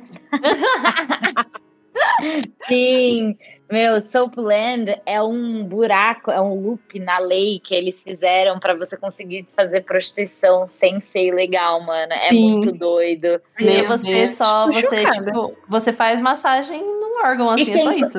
E Ai, quem meu cola lá é, é tipo caixain, né? Que é que caixa é tipo empresa e in é pessoa que trabalha em. Então tem in é pessoa que trabalha numa loja, etc. Tipo, o Candy funciona assim. Quem Uhum. cola nesses negócios é tudo caixain, meu, que é a grande massa de trabalhadores que odeiam cada minuto da sua existência. É, são, são os salesmen, muitas vezes também. Que, tipo, Exato. ah, eles são os caras de terno que estão cansados, então vai lá pra aliviar. É. Exato, exato. Mas aí, E, então, o tipo- que que acontece? Essa, o Japão, as empresas, até um tempo atrás, e tem algumas que ainda tem, tem meio que um, um dinheiro separado que é exatamente para as pessoas irem fazer esses nomicais e irem fazer esses encontros nesses lugares. Por quê? Porque quando você faz uma reunião dessas com outros caras de empresa, é onde você assina o contrato. Exatamente. Então aí Você nisso. acha que isso não acontece aqui no Brasil, meu querido? Uhum. É porque lá, lá é mais na caruda mesmo, tipo. eles- Exatamente. enquanto- Vai lá ver o que, que vai acontecer. Os advogados lá conversando, os businessmen. Vai lá Uhum. ver. Isso é um ambiente que, tipo assim, as mulheres não entram, né? Uhum. É, entram só pra trabalhar, né? Não, exatamente. Mas assim, tipo, eles vão pra esses lugares. Você não faz que- parte das decisões. Sim, de machão. decisões. Exatamente, porque é onde os machão vai tomar as decisões que vai impactar o resto da galera, né? Nossa, eu, não Mas tinha, eu não tinha pra- entendido quando a Etinha falou, e agora que eu, eu, eu- eu- Meu Deus, o quê? A própria É. empresa tem um, tem um budget pra. É um vale breja. Vale, vale festa, eu- vale breja. Eu, eu, eu, eu- agora virou a chavinha, eu tô chocada. Então, é- e é, é isso aí. Miau é isso aí. E, E aí, se nisso, eles falam que, isso- tipo, se você. Se eles pararem com isso no Japão, as empresas quebram. Tudo quebra. Tudo para de funcionar. Porque as pessoas não vão mais assinar contrato e, tipo, não, não vai mais acontecer. Isso, até pra quem se interessar, é um livro de uma antropóloga que deve estar em inglês, infelizmente. Mas só que é da Anne Ellison. E ela é uma antropóloga que ela trabalhou como hostess num host club e desenvolveu essa pesquisa de, de campo. E, tipo, pensa assim, uma antropóloga feminista, tipo, ela atua nas pesquisas. E o nome do livro é Night Work: Textuality, Pleasure and Corporative Masculinity, Masculinity in a Tokyo Hostess Club. É de 1994. Nossa. Olha aí. É, não, era bem mais feio, assim, antigamente. Mas voltando um pouco sobre a questão do, do burnout e do Nomikai, vamos esquecer um pouco que as pessoas vão em prostíbulos com frequência é, achando que tá tudo bem. É, é- é essa cultura de você trabalhar e depois você ter que ir nessas questões sociais, que elas continuam sendo trabalho, mas Uhum. elas são uma forma de você desestressar e, tipo, meu, no Japão a galera é bem alcoólatra. Porque, cara, você trabalha o dia inteiro, você não faz nada que te deixa feliz, você trabalha, tipo, de final de semana. E você é obrigado a beber, tipo, dia sim, dia não, ou todos os dias com a galera Com do seu seu chefe. trabalho. Tipo, você não vê sua família e você só bebe. Então, tipo, a única coisa, o único momento que você não tá estressado é quando você tá bebendo. E, é, e esse budget de nome cai é real, assim, tipo, a minha empresa mesmo tem um dinheiro para social que a gente chama, que é tipo um dinheiro para sair para beber e tal. É, uma e coisa você- tipo uma festa de final de ano, ou ah, batemos uma meta, ou ah, sabe, beleza. Agora, tipo, Não, não, é uma acontece com mais frequência do que. E aí é doido, porque, tipo, você vai entrar nesse burnout porque você, tipo, tá nesse ambiente de ter que fazer tudo dentro dessas regras, né, de empresa. Então você tá bebendo, mas você não pode beber muito, porque você pode falar uma merda pro seu chefe. Ah, mas e o chefe vai beber o quanto ele quiser e vai falar o que ele quiser pra você. Meu Deus. Então, tipo, é, é bem ruim, assim, é, é uma cultura empresarial péssima, na minha opinião. Nossa. E é, uma outra coisa que eu, que eu ia comentar é. A gente tá falando isso, tipo, de empresas no Japão, mas isso acontece no mundo todo. E também tem o lado dos nossos queridos animes. Caso, assim, eu acho meio impossível uma pessoa que é, tá ligada em rede social e que acompanha, tipo, os animes que estão saindo na temporada, não ter visto em algum momento é, alguma notícia falando sobre condições precárias que animadores em estúdios e as Uhum. pessoas que trabalham Sim. envolvidas na criação de, de animes é, tem, né? Pessoas que têm que dormir e tem prazos absurdos de curtos, tem que dormir no trabalho, comer no trabalho, enfim, não tem vida pra, e ganham muito pouco para fazer o seu anime bonitinho. É, é, e você ficar xingando no Twitter. Mas enfim. é, então, assim, é muito importante a gente, tipo, ter noção é, de como o mundo funciona e como, né, isso acontece em diversas, em diversas áreas, né? E existem culturas que falam um pouco mais disso. Agora a gente tá, tipo, começando a falar. A primeira vez que eu soube o que era burnout foi quando é, aconteceu alguma coisa com a Lady Gaga e ela teve um burnout. E foi a primeira vez que eu vi o termo. Tipo, não sabia o que que era e tal. É, e agora as pessoas estão começando a falar sobre isso. Agora, com a qua- quarentena, as pessoas estão começando a, a, a relatar é, o que está acontecendo num, num contexto Perceber geral. mais também, né? Mas existem culturas em que, tipo, cara, é, no Japão é muito mais difícil você, a gente já costuma falar aqui, é muito mais difícil você falar sobre qualquer tipo de é, questão psicológica. Né? Não existe. é, geralmente quem vai em psicólogo é quem tem alguma síndrome muito mais séria. Né? Eles consideram como uma coisa mais como se fosse um hospício E não é nem do que... psicólogo, é um counselor, tipo, é um conselheiro, não é Uhum. exatamente um psicólogo, pode ser tipo uma enfermeira, sabe? Uhum. É muito doido. E aí, tipo assim, isso não tanto ligado ao trabalho. Agora, você tá. Você falar sobre isso, tipo, na cultura da empresa mesmo. Cara, totalmente tabu, entendeu? Você tá sendo funcionário. Você tá sendo funcionário fraco, você não tá aguentando. Você. Então, assim, isso não só lá que também existe esse tipo de coisa. A gente tá começando a falar sobre burnout.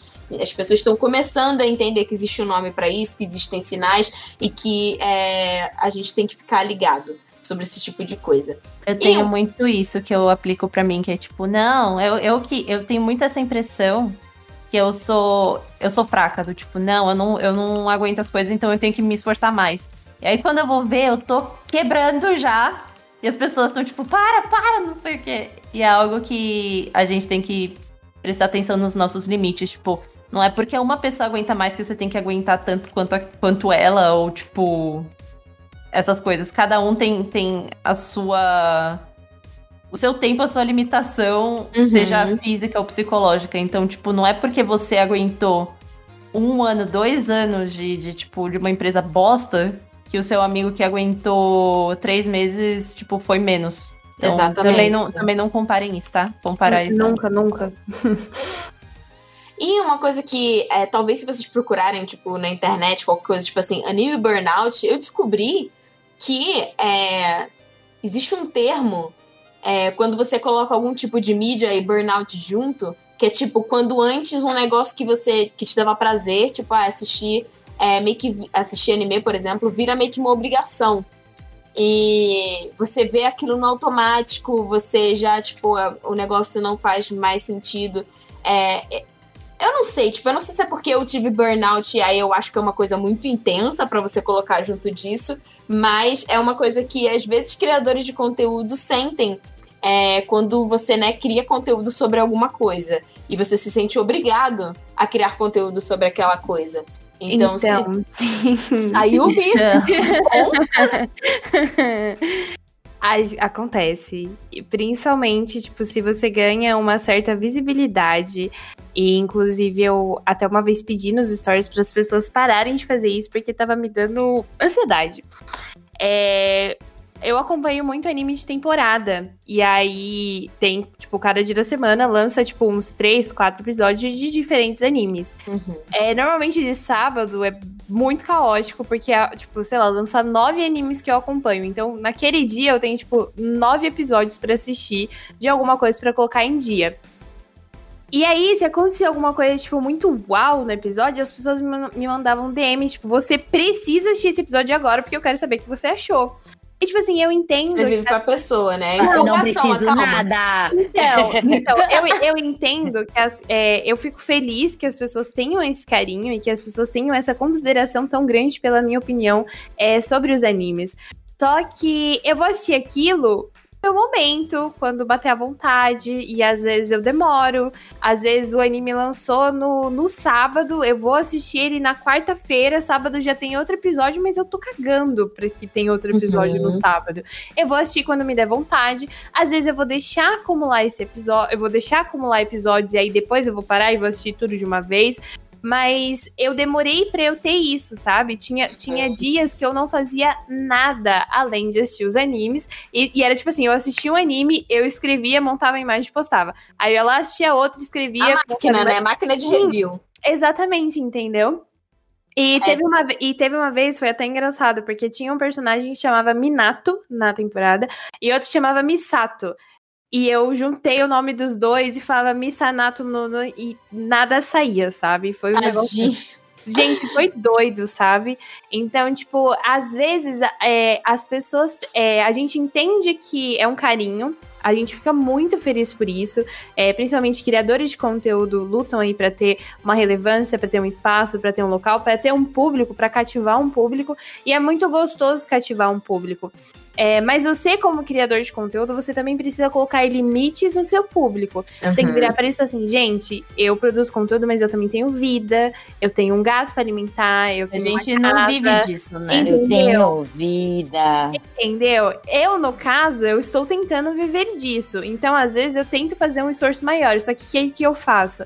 É, eu tô assistindo muito anime, eu falo, não, vou assistir outra coisa, quero ver outra coisa.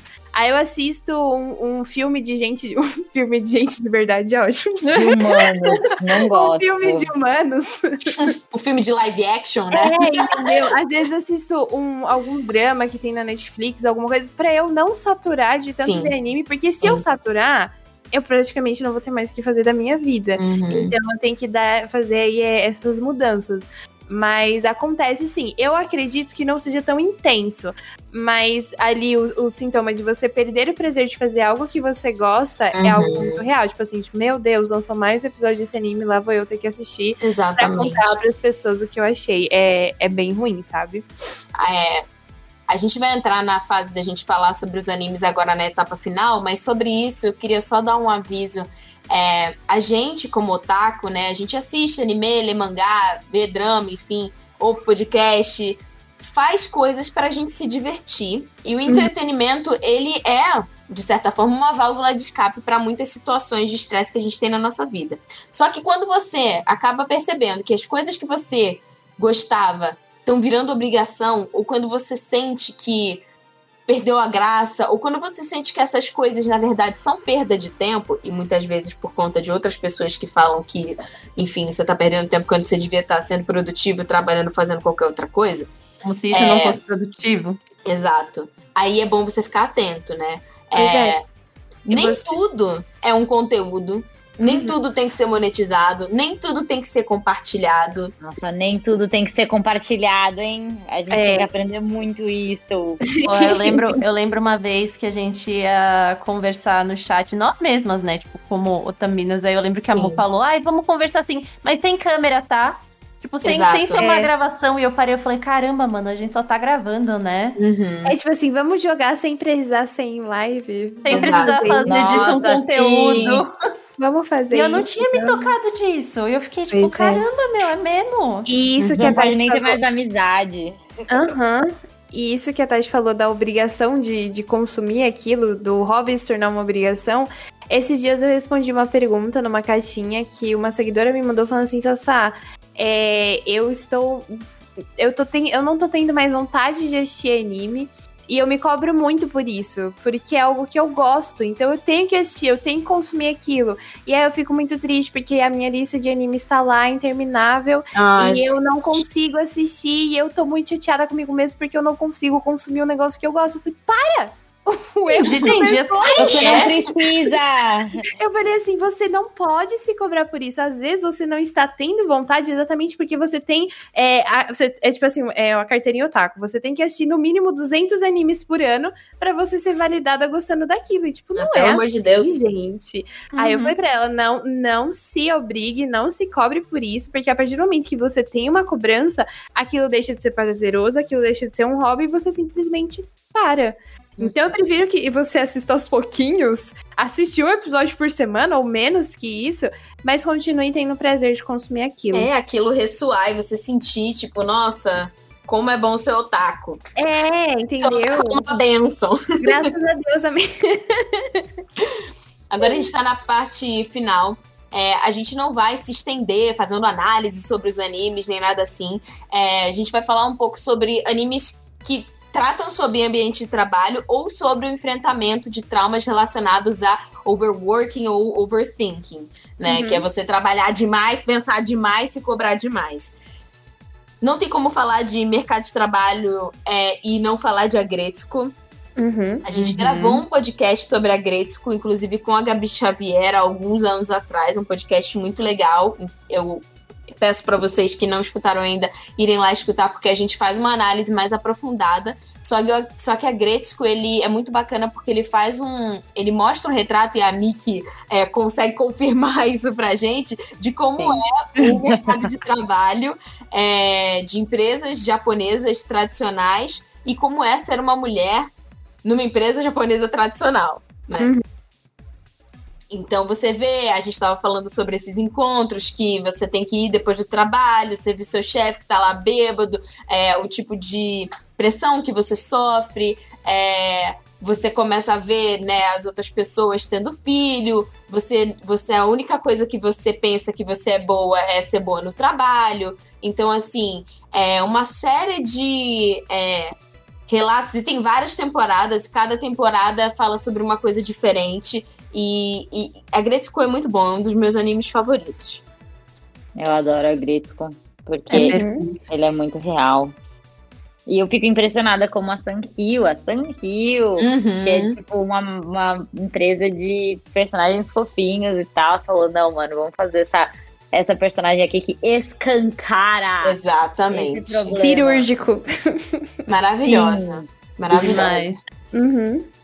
Cara, Nossa, eu a tava é pensando. excelente, real demais. Então, real que, que eu falo assim, nossa, para. Uhum, né? Tem umas coisas que ficam, mano, tapa na cara. Calma. É, eu, eu tava pensando em coisas relacionadas a trabalho e tal. E aí, esse. Foi esse ano que saiu, né, Sassá? Foi esse ano que saiu. É, a gente tem o Cells at Work, que é o Hataraku Saibou, que é um Sim. anime que fala sobre o funcionamento do corpo humano. É ótimo pra você entender biologia, as É. doenças, tudo. Uhum. Só que esse ano saiu o Hataraku Saibou Black. Em que Uhum. o corpo humano que essas células vivem é um corpo humano de provavelmente uma É um pessoa. caixaim, é um É um caixaim. caixaim. Que é um assalariado que trabalha pra caraca e provavelmente É. em algum momento ele vai Bebe, ter um fuma. burnout. Enfim. Já está tendo. ele exato. caiu o cabelo não, sei, não, gente. aque- aquele, gente, eu não sei como que esses- essas células estão vivas ainda.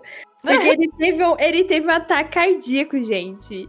É, Aí, nossa, Não, pedra no Esse rim. anime é genial. não, gente, mas é, é muito bom. E agora que a Tati falou assim, é, tá escrito aqui, ó, gente. Mercado de trabalho atual, basicamente. E tem uma cena que o, o, persona é, o personagem que, que é o nosso protagonista, ele é uma célula nova. E, tipo assim, pintam o funcionamento do corpo, tipo assim, ah, você vai levar oxigênio para células. Isso é muito Aquele vídeo de dois mil anos atrás. Sim, um vídeo assim super motivacional que é um trabalho muito recompensador, que basicamente todo o funcionamento do corpo se deve a você. Você é uma pessoa muito importante nesse certíssimo. corpo. E aí quando ele entra, o primeiro dia de trabalho dele, eu só, ele, os senpais dele vem, né? Aí você assim, ah, então é você que vai me treinar? Ele, é, pega o oxigênio e corre o máximo que você puder. Aí ele, não, mas eu, eu achei que você ia me ensinar alguma coisa. Ele, cara, só corre. É Não sério. tem tempo, Só vamos. corre. Eu não É tenho um tempo cenário-. É, É um cenário apocalíptico mesmo. Sim. E é assim, É desesperador. É É. desesperador porque você começa a enxergar situações de trabalho que você já passou ou que outras pessoas que você conhece já passaram. E também você começa a pensar: caraca, cara, eu sou muito ruim com o meu próprio corpo. Sim. Tipo, Sim. Eu Não, é com dó de uma bebê. que fala, não, não, não. É muito engraçado. Eu ia fazer o post e as pessoas, nossa, Sassá, depois desse episódio eu fui beber uma aguinha, comi uma fruta. Aham. Eu, né? mas, é, mas é muito interessante. E é interessante você ver os dois, né? O, o Cells at Work normal e o Hataraku Saibou. a segunda temporada de Hataraku Saibou lançou na mesma época que Hataraku. Saibou Black. Inclusive, as pessoas Sim. confundiram muito. Mas é interessante analisar, assim, os dois. Eu sinto que o Hataraku Saibo, ele é como o Japão vende o trabalho no Japão. Então, tipo, se você só ouve sobre, não você vive, você sente que trabalhar no Japão tem esse, esse gambar, gambaru, sabe? Esse Sim. negócio Aham. de junto, de time, opinião de todo mundo importa. É, vamos fazer a coisa, tipo, acontecer. Uhum. E, sabe, Ai, é teve um problema aqui, mas. É, se todo mundo Sim. trabalhar junto, a gente vai conseguir, porque aquele Exato. corpo também passa por umas situações muito esquisitas. Mas que todo mundo ali se une, se junta e dá certo. Então, E tipo, Uhum. desculpa. Não, Ah, não, é, é tipo assim. é, então, em, em resumo, assim, é muito tipo como idealmente é o trabalho japonês. E o Hataraku Saibou Black é como ele acontece de verdade, sabe? É Uhum. tipo o chefe gritando e tipo Power né? Que é Power Harassment. Que, tipo, é, é, é padrão, assim, empresa japonesa, é fato. Tipo, mesmo em empresa, às vezes muda o time, tipo, um time o chefe grita e a galera chora, sabe? No outro o che- o chefe já não é assim. Ou, tipo, no próprio Hataraku Saibou Black tem um episódio que eles mostram a Kabukicho do, do corpo, né? Tipo, Uhum. é, host club, os bares, etc. Então, tipo, é como realmente é, assim, o pior tipo, né? Claro, eu não tô também. Ah, eu mesma trabalho no Japão, gosto do meu trabalho, eu gosto de morar no Japão, então, tipo, também não penso assim, ai, não, é só existe trabalho é merda. Não, é lugares, lugares, mas o tradicional mesmo é bem Hataraku Saibou Black. A Você vai encontrar provavelmente esse aqui. Se você der muita É, exato. sorte. Cuidado, cuidado. É. É, só um parênteses. Ritinho, o seu, o sua aula é de 7 horas, não é? Isso. Tá bom, a gente vai ser. Vai ser. É, Não, mas tá. Eles demoram, tipo, uns 5 minutinhos pra entrar. Infelizmente, eles são japoneses pontuais. Ok. Nessa, É. nessa, nesse ponto é meio. Eu vou deixar o Otakoi pro final, vou falar rapidinho sobre Shigatsu e Sangatsu, aí a gente fala de Otakoi e a Sayumi finaliza com o Real Life e o Netsuju. Ah, então É. peraí. Opa. Eu vou, eu vou citar o Otome Game. E aí nisso eu saio. E eu envio os áudios pra vocês. Tá Pode bom. ser? Tá bom, beleza. Então tá. É, o que eu vou indicar é, na verdade, um Otome Game que é da MiHoYo também, mesmo os criadores de Genshin Impact. Que ele saiu agora, ele é só pra celular e chama é, Tears of Timas. Of Timas? T-E-H. Peraí, T-H-E-M-I-S. Tears of Timas. E qual que é a graça? Você é como se fosse um. É como se fosse um attorney, né? Como se fosse um. Você é uma advogada. E o primeiro caso dela é que ela pega é de um cara que ele sofre esses esses abusos verbais e até tem uma parte que tipo que ele chega todo socado assim, tipo machucado. E ele fala que tipo fizeram uma rodinha no trabalho dele que fizeram ele mesmo meio que se bater porque ele não tinha batido a meta, então ele tinha que se punir, sabe? Absurdo! Minha nossa. Muito absurdo. Mas o legal desse jogo é exatamente que, tipo, você, como advogada, você vai, tipo, lidar com essas questões. Você vai defender as pessoas, né? É. Então, eu achei muito interessante por conta disso. É, deles falarem sobre isso e mostrarem que isso é errado e criminoso, né? Isso. Então, fica, fica a minha indicação. Falando sobre. É que assim, não necessariamente a gente agora vai falar de, de burnout, mas quando eu tava pesquisando pra pauta e, e me lembrou, assim, pela sensação que eu tive também quando eu passei por isso, é. Em Shigatsu Akimi no Uso, que tem o, o Kosei Arima, que é o pianista, é, ele, tipo, era uma criança prodígio, né? Porque a mãe dele Uhum. era pianista e pressionava ele absurdamente, e treinou ele de uma forma muito, muito rígida. É, e assim, ele colapsou, né? Ele teve um colapso mental quando ele estava tocando um, um recital. Então, é, eu consigo enxergar isso como uma forma de burnout, e assim, é uma leitura minha pessoal. É, e eu percebo que isso também acontece com muitos artistas ou atletas ou pessoas de alto rendimento. Que a pessoa tem que ser excelente sempre, Sim, ela tem que Concordo total. não só bater a meta dela, mas sempre superar a meta dela ou a meta de outros. Tem que estar nas paradas de sucesso, tem que bater o recorde de venda, tem que ter não sei quantos milhões de visualizações, tem que ter a medalha do não sei o quê. E é, quando você, né, tá vivendo nesse limite sempre de autossuperação e tal, é muito fácil você acabar caindo num ciclo desse e sofrendo algum tipo de burnout. Então, eu consegui enxergar isso tanto em Shigatsu Akimi no Uso, pelo, pelo fato, né, desse colapso do Arima, mas também em outro anime, que é o Sangatsu no Lion. Sangatsu, Shigatsu, eu sempre confundia os dois. É, é aquele que chora. É, o Sangatsu no Lion, a gente nunca se sentiu preparada psicologicamente pra falar dele, porque Uhum. ele fala tão. Ele fala de uma forma tão gráfica a respeito de depressão que, é, de certa forma, engatilha boa parte de nós otaminas quando é, a gente estava assistindo. Então a Uhum. gente teve que parar. Mas é, eu enxergava, né, o personagem principal que joga Shogi, ele tinha essa visão, e ele tem uma depressão, né, é, muito grande ele sentia que ele só tinha valor por ser bom em shogi, né? Então ele precisava ser excelente ou tipo ele não ia, a existência dele não, não, não tinha sentido, né? E muitas vezes essa pressão que tipo os pais colocam, né, nos filhos e tudo mais, já faz com que a gente cresça como pessoas que têm uma, uma, uma propensão maior a desenvolver um burnout ou a desenvolver ansiedade, depressão, às vezes tudo junto, por causa dessa cobrança exacerbada em você ter que ser o cara mais foda do rolê. Uhum. Então o Sangatsu me lembrou isso também. Sayumi, você, você citou aqui Netudio no Susume e Relife. Uai! Ó, é, Netiju, Netiju no Susume, a protagonista, ela trabalhava numa empresa e ela teve um burnout. E eu só enxergo isso hoje, tipo, que o que ela sofreu tem um nome, porque até então eu só entendia que, tipo, ela tava depressiva e aí ela foi se isolar.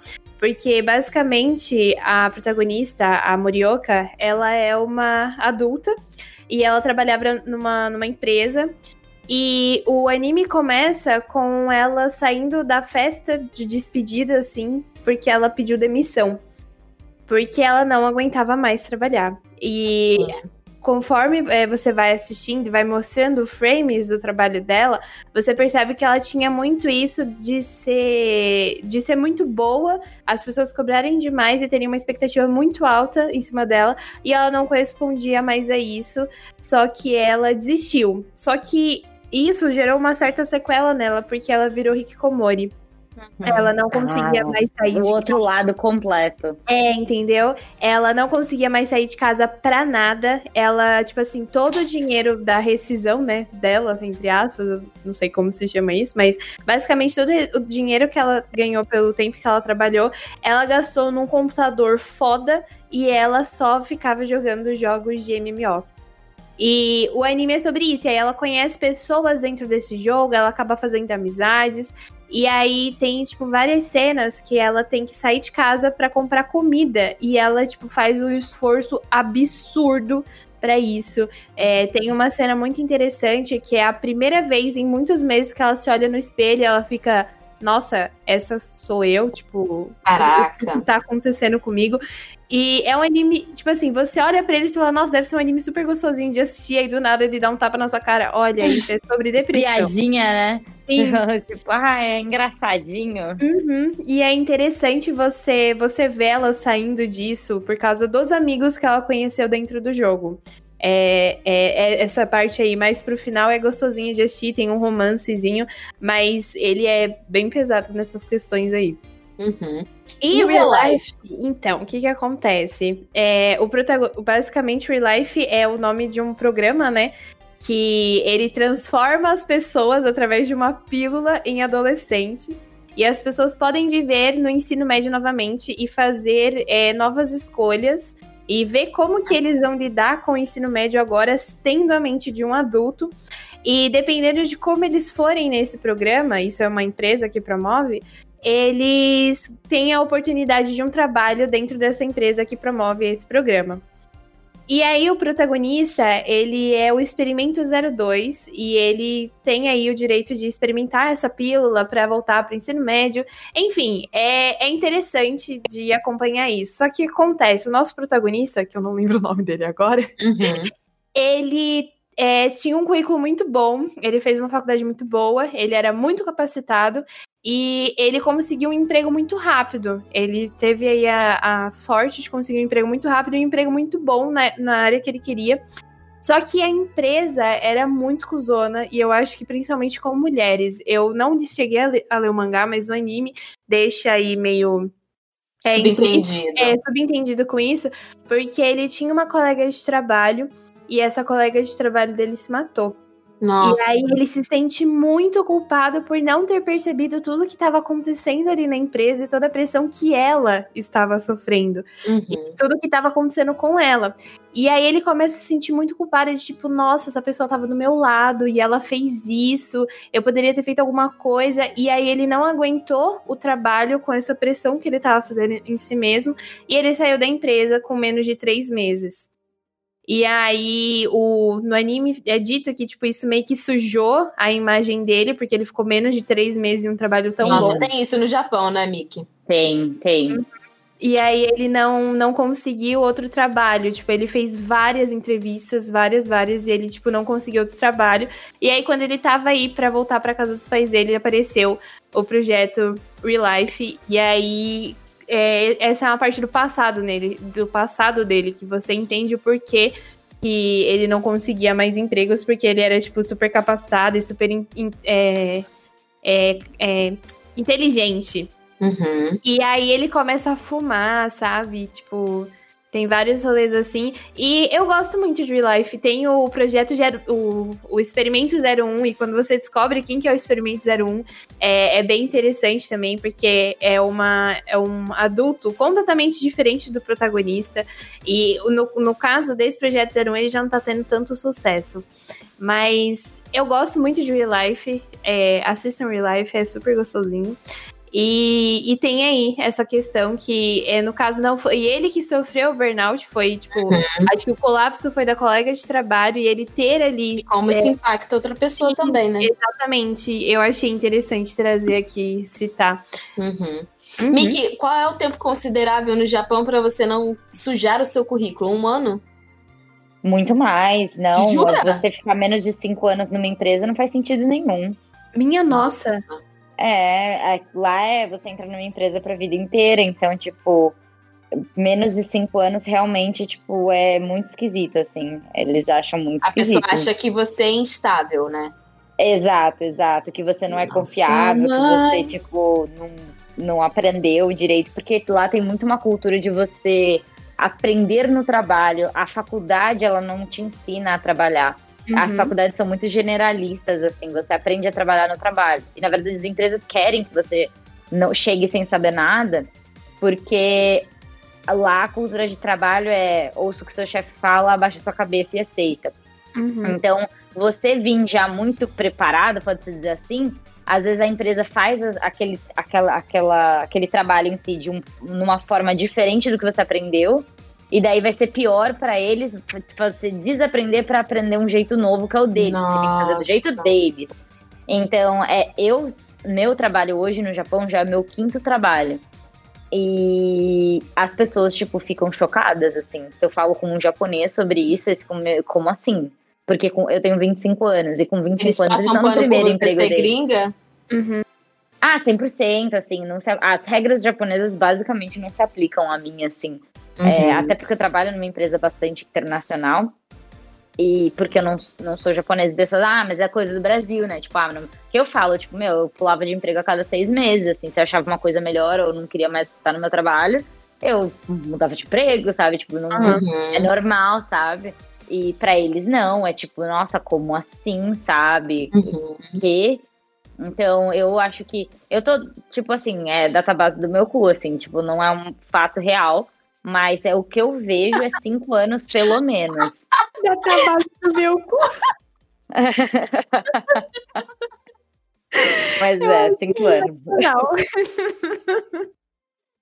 E pra gente É. terminar. Desculpa, pode É. continuar, Miki. Posso fazer um comentário? Essa, esse Relife me lembrou um anime que tá saindo agora, que é Boku, Boku Tachi no Remake. Ai, É, sim. Oi? Sim, sim, muito então, bom. eu não comecei a assistir ainda, mas me interessou muito, porque é isso, é uma pessoa que, né, é um cara que deu errado, entre Sim. muitas aspas, na vida, e ele tem, opor- tipo, acontece alguma coisa lá, a magia do destino, tipo, e você cai da vida. Volta pra faculdade, ele né? volta pra faculdade. Nada. Mas é Que é- interessante. na verdade, é. Ah, desculpa. Fala, Não, fala, pode falar. pode falar. É, não, que ele volta na escolha da faculdade. É. Então, tipo, não é dentro da faculdade, ele tem a chance de fazer o que realmente quer. E eu Uhum. acho isso tão, tão, tão importante. Quando eu vi, eu tava fazendo live, vendo os animes que iam lançar numa anime list com a galera. E quando eu vi isso, eu acho que é uma discussão tão legal que os japoneses precisam tanto ter de seguir seus sonhos. Porque, beleza, a gente tem todas as questões do Brasil, que, meu, muita gente é fodida, você tem que trabalhar de qualquer jeito, e, tipo, seu sonho fica na terceira, quarta coisa mais importante na sua vida, porque primeiro você precisa comer. Mas eu vejo que lá as pessoas têm oportunidade, porque elas não estão passando fome, sabe? Elas não estão, tipo, desesperadas, mas elas não seguem os sonhos delas pelo simples fato que elas não acham que dá, sabe? Tipo, elas acham que não, eu tenho que ir pra uma empresa gigante, de nome, e, e ser salesman, um salaryman da vida, e, e, tipo, viver 20 anos aqui, ter uma família. Sendo que não, cara, tipo, vai fazer essas coisas. Nossa, eu sou a maior, tipo, eu levanto muita bandeira de, meu, siga seus sonhos, porque eu segui o meu sonho e eu sou muito grata por isso, sabe? É só, Uhum. tipo, não ter só me moldado a qualquer coisa, ter tido um emprego e ficado na minha, sabe? Não, eu não aquietei a minha bunda até finalmente conseguir o que eu queria, sabe? Uhum. Então, eu, eu quero tanto que as pessoas façam isso e sejam felizes.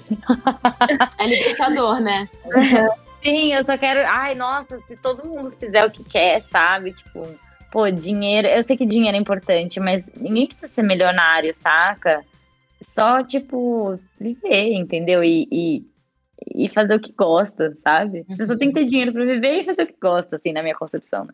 Uhum. Eu Então, eu de achei muito legal quando eu vi esse anime. Ai, desculpa, fala. fala, fala. Não, é só, eu, eu, só eu gosto- eu gosto de animes com essa temática de que, tipo, ah, eu sou adulto e eu tenho a possibilidade de voltar.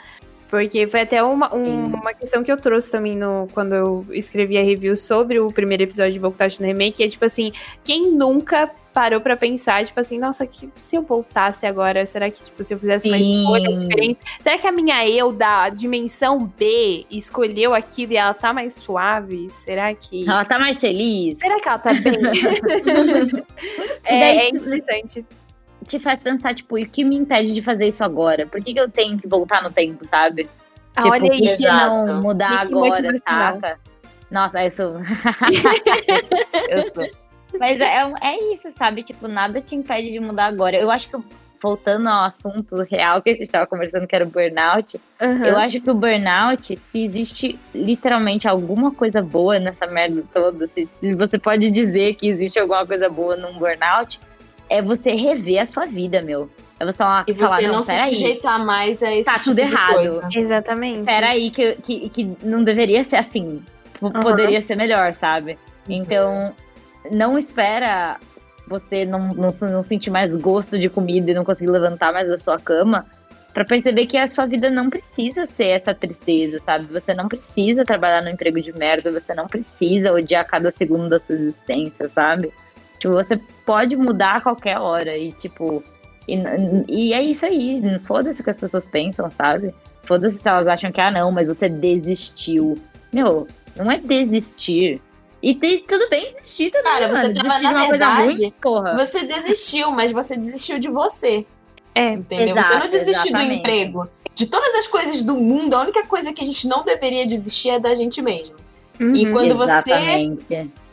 toma ações e tem uma mentalidade de que a sua sobrevivência mental, psicológica e física não é mais prioridade para outra empresa lucrar em cima do seu sofrimento, é porque você não tá se amando de verdade. Nossa, você não tá se respeitando, meu. E Exato. se nem você se respeita, como é que você quer que uma empresa te respeite? Exatamente. Olha Mesmo que você fique uma semana, um mês, enfim. Quando o seu reloginho apitar e você perceber, cara, porque eu tô me sujeitando a isso, porque eu tô nesse ambiente de trabalho que me trata como lixo, porque eu tô com esse bando de machista de merda, por que, que eu tô me Nossa. sujeitando a esse chefe babaca, por que que, sabe, tipo, se olha no espelho e fala, você realmente merece isso? Você realmente merece ir pro hospital? Você realmente merece que seu casamento acabe porque você só trabalha e você não liga mais? Você realmente merece perder momentos com a sua família? Sim. Você realmente merece isso? Porque assim, eu me olhei no espelho e eu vi que eu não merecia. Então, assim, Não. é muito difícil tomar essa decisão. E muitas vezes a gente não vai ter apoio. E a minha gata não para de mexer no saco, só um segundo. Obrigada, veio segurança. Ela tava segurança! mó emocionada, sabe? Meu, aqui, ó. Você não merece. Exato, você Ela tá fazendo a torcida. Gata. Eu até perdi o que eu ia falar. Não! Ô, Miger. Você se olhou no espelho e percebeu que você não merecia. Exatamente. É, quando você percebe isso, realmente é, é a hora de você mudar e muitas vezes vai ser muito mais difícil quando você não tiver apoio da sua família ou da pessoa que né, mora junto com você ou quando você não tiver uma reserva. Então também é aquilo. É, a gente precisa fazer planos, tá? Ah, sim. É, É. eu vi que a coisa Não estava ficando boa. Eu já estava pensando em sair.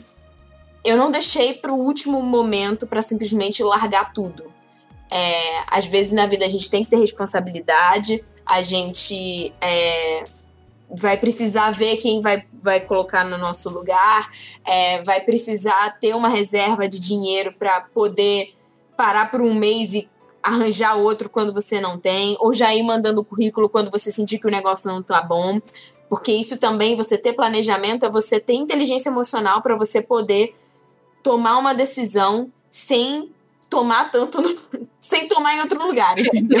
Né? Então- Toma- só tomar uma decisão. É, Exatamente. Porque já é difícil o suficiente. Então, assim, não se planejar é deixar o negócio mais difícil ainda. E você, às vezes, pode ficar numa situação muito ruim financeiramente, enfim, e isso, né, acaba fazendo com que a gente acabe aceitando a primeira coisa que aparece, aceita contratos que são totalmente abusivos, aceita situações que você já não estava merecendo antes e você pode ficar numa situação pior. Então, se cuide.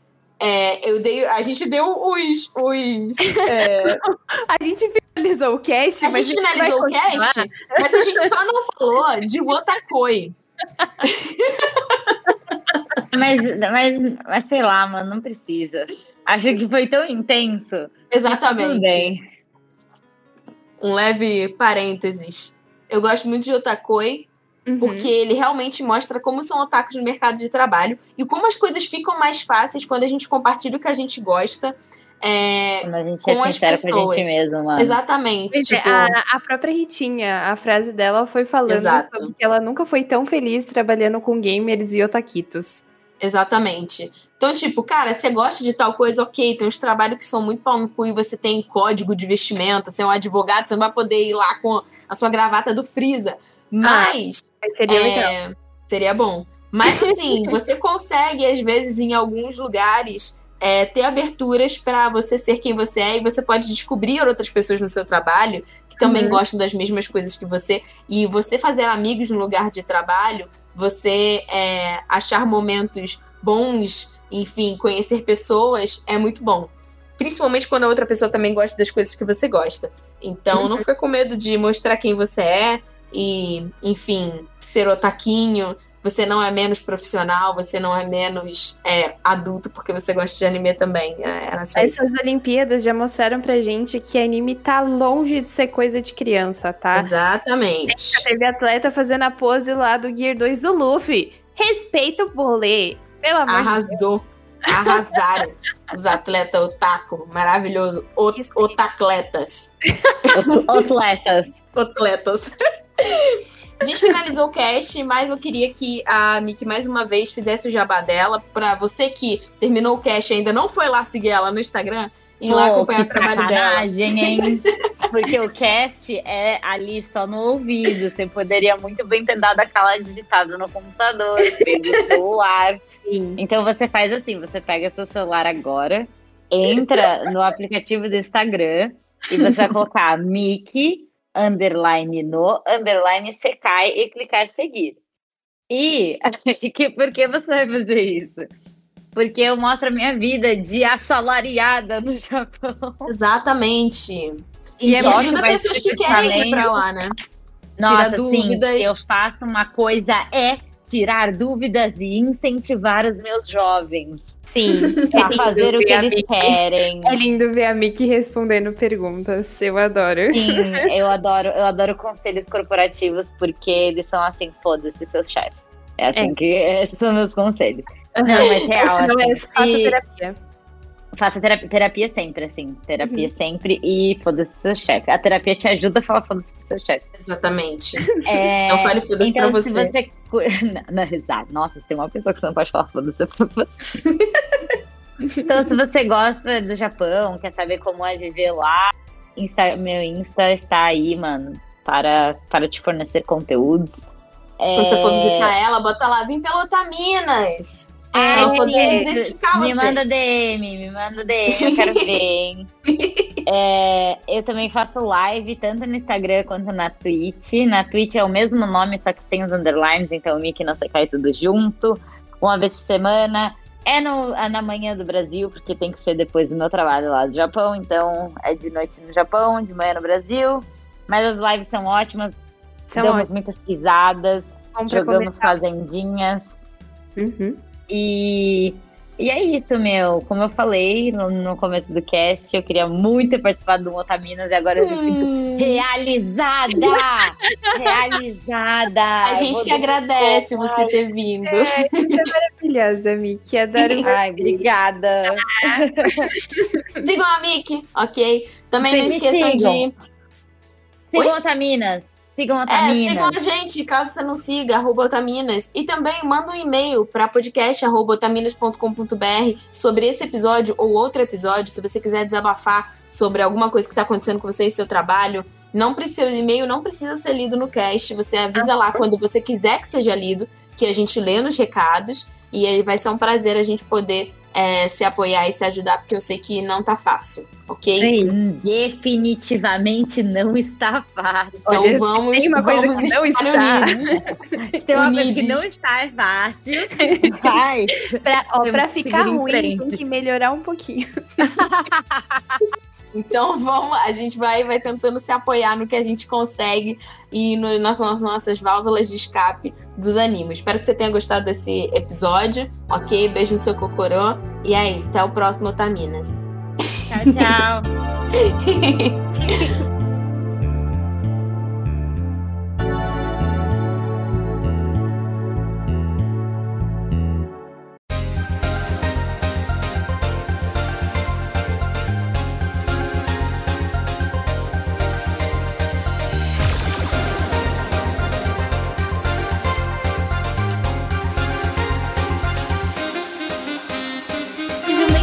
ao nosso cantinho de leitura de e-mails. Yay. E a gente vai começar com a história para deixar o coração quentinho.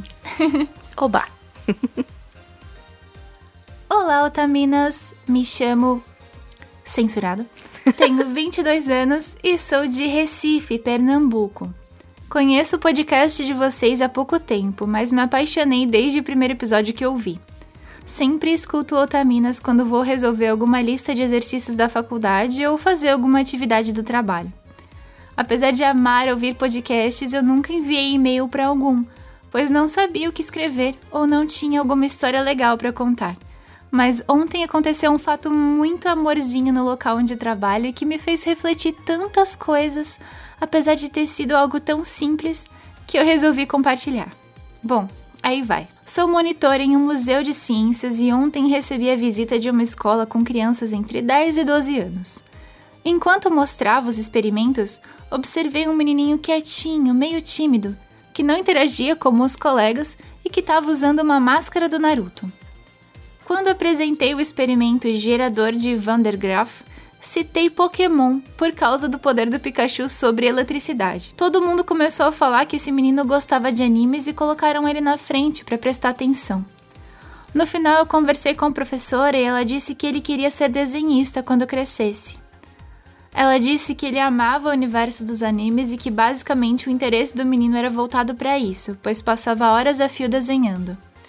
Ele até me mostrou o caderno com os desenhos que havia feito. Por sorte, no dia eu estava com meu mangá de Haikyuu e tive uma ideia meio doida. Mostrei para o garoto, perguntei se ele havia gostado e se queria ficar, para despertar o interesse pela leitura, que inspirasse a fazer mais desenhos, etc. Os outros meninos logo chegaram nele para ver o presente. É fofinho. Muito. Tô segurando o choro aqui. Foi um dos momentos mais felizes dessa semana para mim. Estava bem desmotivada com meu curso e meu trabalho, mas são esses momentos que me mostram o quanto vale a pena estar aqui, bem e saudável. Além disso, mostrou que nem todo mundo precisa ser cientista ou médico ou advogado. Tem tanta coisa para se fazer. As pessoas podem ter tantas habilidades diferentes. Por que não incentivar a criança no que ela ama e ajudá-la a se desenvolver naquela área? Incentivá-la de alguma forma. Outra coisa, o estudo não deveria ser algo maçante. Podemos tentar formas diferentes e mais lúdicas de abordar as disciplinas escolares com as crianças e os adolescentes. Bom, se o garotinho vai ser um grande desenhista, um pequeno gigante tipo o Hinata, ou até um animador, isso eu não sei. Mas espero ter passado alguma mensagem, seja para professor ou para os pais, ou incentivando o garoto. Caso não, o que aconteceu já foi muito gratificante para mim e me trouxe várias lições. Desculpem o tamanho do e-mail. Beijinhos e sucesso, Minas. Se der e se for um e-mail bacana, gostaria que fosse lido no cast. Sei que foi grandinho, mas queria omitir meu nome. Ah, que lindo! É Muito obrigada por mandar esse e-mail. Eu tô emocionada segurando o chorinho aqui. Bom, primeiro, que honra que fomos né, o primeiro podcast a receber um e-mail desse. E esse um e-mail tão bonitinho, com uma história tão fofa. Sim! Queria que tivesse mais pessoas nesse mundo como você, que incentivam as pessoas a, a serem o que querem ser, né? Porque realmente a gente é muito orientado a ter essas, entre muitas aspas, grandes profissões, engenheiro, Sim. médico. Somos cobrados disso, Sim, né? Sim, porque senão a gente não tem valor. E não é assim, não é bem assim que funciona. Uhum. Todo mundo tem o seu valor Sim. e todo mundo tem muito a agregar. Ai, amei. Exato. Olha só, a gente tá aqui fazendo um podcast, né? Eu falo de animes na internet há seis anos já. Hoje eu tenho um salário por isso. Então, Olha assim, eu acho que. É, e dá para perceber, assim, essa. É, é, eu tô emocionada porque eu, eu via nos eventos a reação das pessoas quando é, elas se sentiam respeitadas com relação àquilo que elas gostavam. E eu me sinto assim diariamente quando eu posso falar sobre isso, como agora, né? Que eu, é, é, é o meu emprego agora. Então, é, é realmente gratificante e é, é muito gostoso poder passar essa mensagem para vocês que estão ouvindo a gente também, para vocês poderem se sentir acolhidos e seguirem também os caminhos de vocês, não os caminhos dos outros que os outros impõem pra gente, né? É isso aí, perfeito. Ai, que legal. Gostei demais, demais. Bom, vamos ao nosso segundo e-mail.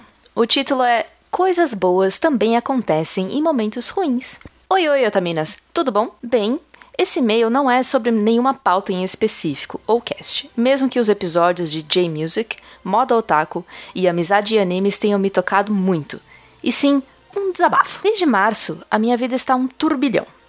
Minha mãe ficou bem doente, meu pai pegou Covid, meus avós estão ficando piores por conta da idade, a escola vem cobrando muito da minha saúde mental e física, além de mais alguns fatores que eu não acho necessário serem comentados. Mas tudo isso acabou resultando em uma mudança inesperada. Vou voltar para a cidade onde eu nasci, que é onde todo o resto da minha família mora. E isso até que é bom, vou estar mais perto de todo mundo. Porém, com isso, eu vou ter que me mudar de escola de novo e me acostumar com um lugar que eu não sei andar sozinha. Mas nem tudo é um pesadelo. Aconteceu várias coisas boas de uns tempos pra cá, como a saúde da minha mãe estar melhorando.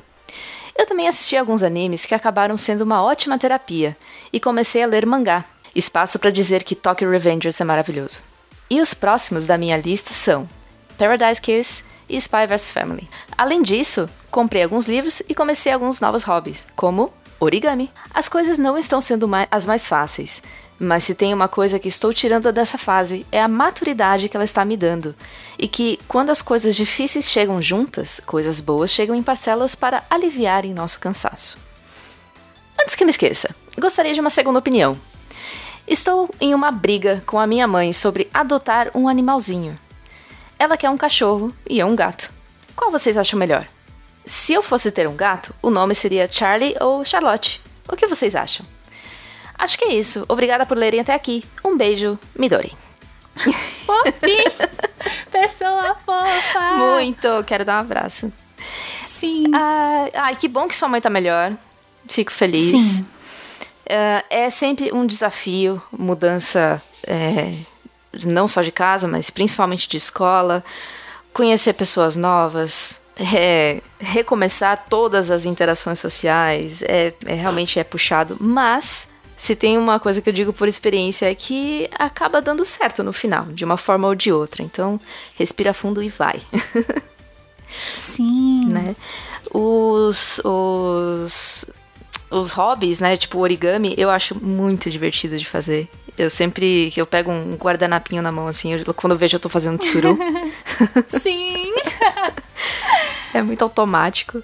Porque realmente é uma coisa que distrai a cabeça, você, né, foca ali no que você tá fazendo. As dobrinhas para sair certinho. E rearrumar, porque eu sempre faço torto, mas tudo bem, eu aceito ele torto mesmo. É, demanda, demanda respirar com calma, prestar atenção. Uhum. É uma coisa que, né, é, é tão difícil de fazer hoje. Eu mesmo tava fazendo essas coisas de trabalho, eu não tava respirando, eu tava ofegante, porque eu tava ansiosa, querendo terminar. Então é gostoso realmente pra tentar relaxar um pouquinho, É bastante terapêutico mesmo. né?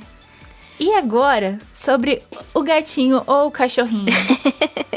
A gente pensou Difícil, muito a né? respeito. É, é bem difícil. Porque aqui todo mundo gosta de pet. Não importa se é Sim. cachorro, gato, passarinho, peixe. Mas tem um fator muito importante aqui, que é ahn, quem vai arcar com as despesas desse bichinho? Eu acho que essa pessoa tem um peso maior na hora de decidir. É, e também, assim, o pet, ele fica com você durante muitos e muitos anos, né? Sim. Então, eventualmente, isso daí a gente tá falando, sei lá, em, questão de cachorro e gato, uns, uns 15, 20 anos, né? É um membro da família. E a não ser que você adote ele já mais adulto, né? Enfim. E pelo que eu entendi, você tá na escola, eventualmente você vai sair de casa. Sim. E esse bichinho ou vai com você ou fica em casa. Então tem um monte de coisa a ser ponderada e pesada aí antes de tomar essa decisão. Sim, e é importante saber que os bichinhos, eles precisam de tempo, de dedicação, né? A gente agora tá no momento em que a gente tá mais tempo em casa, né? Por conta da pandemia, né? E talvez esse momento mude, talvez mais pra frente não tenha tanto tempo pra- pra passar com esse bichinho. E, e é importante considerar isso, porque a gente não pode simplesmente descartar um bichinho porque ele não se adequou ao nossa, à nossa nova rotina sim. né? Então, é, levem isso em consideração, né? Pense também, tipo, quais são as naturezas dos bichinhos, né? É, como, como os cachorros interagem com as pessoas, como gatos interagem, porque interagem de jeitos diferentes. Não só com as, né? com as pessoas, mas com o ambiente. Então, por exemplo, um cachorro, Exato. você tem que, se você morar num apartamento ou uma casa pequena, você tem que levar ele para passear todo dia. Muitas vezes de dia e, e, e de manhã e de noite. Um gato, você tem que ter lá a casa inteira porque para ele não fugir para a rua e tudo mais. Então são muitos fatores a serem ponderados e eu acho que infelizmente no fim das contas quem o peso da decisão acaba caindo no, no bolso. É, justo. então quem vai ter que arcar com, vamos supor, um gato, ter lá a casa, né, que eu não sei como é que é. tá hoje em dia para fazer orçamento disso, mas não é barato, né? Necessariamente uhum. barato. Então, tem que ir uma pessoa na sua casa para ter lá todas as janelas. É, tem vacinação, tem castração. E tem que é. castrar, porque né, é muito bom para a saúde do, do bichinho. É. e não pode deixar realmente o gatinho andando fora de casa. Sim. Porque ele pode ficar doentinho, ele pode ficar preso, ele pode ser envenenado. Atropelado. Além de que atropelado. É. Além de que gatinhos são naturalmente predadores e eles podem acabar predando espécies naturais da área também e desestabilizando o meio ambiente na região. Então é, é, importante, é importante proteger o seu bichinho e proteger ali o meio ambiente. Sim. Então é muita. A gente. Né, eu, eu não saberia escolher também. Se eu tivesse espaço, eu teria tudo é, eu também. Pega um cãozinho e um gatinho, eles vão ser amigos e vai ser muito legal. Pode ser. O Charlie e a Charlotte, né? Aí um cão e um gato. Hum, que amorzinho. É isso, em relação a nomes, eu adorei os nomes, eu achei muito fofos. Eu também adorei. Mas é isso, eu não consigo escolher para você, a não ser dar essas, essas dicas assim. Arrasou, Jojo. Né? É isso. Ai, saudade de um filhotinho. Aqui, eu acho que as otaminas, a maioria tem tudo gato, né? A, a Ritinha que tem cachorro só. A Ritinha tem cachorro, a Tati tem gatinho, você tem gatinho, a. A Sassá a, tem gatinho. A Sassá tem gatinho, mas ela também tinha cachorro, né? Ah, é verdade, ela tem cachorro também. É. E eu já tive cachorro por muito tempo da minha vida, mas a gente não adotou mais, porque a gente ficou sem espaço depois que as nossas, uh, as nossas antigas faleceram, então a gente decidiu não adotar um bichinho sem ter de fato o espaço para que Faz... eles se sentissem à vontade Faz e, e fosse de verdade, é, fosse o ideal, uhum. né? Então, às vezes a gente recebe aqui de visita o gatinho do meu irmão, que é o Pumpkin, o eu me esfrego Pumpkin é loucamente é nele. ele é lindo, mas ele é do meu irmão, eu não cuido dele todo dia, né? Hum. Mas é muito fofo. Inclusive, ele tem uma conta no Instagram e é a coisa mais linda. Uhum. Sim. Ai, fofinho. Mas, Mas é, é, isso. isso. Aê, falando Tão sincronizada. Muito obrigada pelo seu e-mail. Muito obrigada a todo mundo que manda e-mail. Teve, a gente recebeu bastante e-mail que a gente não leu aqui, porque eram assuntos muito pessoais muito Sim. motivados. A gente não teve autorização de ler, então. Mas, né, está uhum. aqui em nossos corações. Inclusive, a gente precisa responder. Nota mental. Verdade. Vamos fazer isso. Inclusive, aqui o time Força Tarefa, vamos lá. Né? E mandem e-mail sempre que vocês quiserem para podcast.altaminas.com.br. É sempre um prazer ler vocês. A gente gosta demais. Sim, muito obrigada, pessoas lindas. Tenham um dia lindo e se cuidem. Isso. Bebam água, usem máscara. Fora Bolsonaro.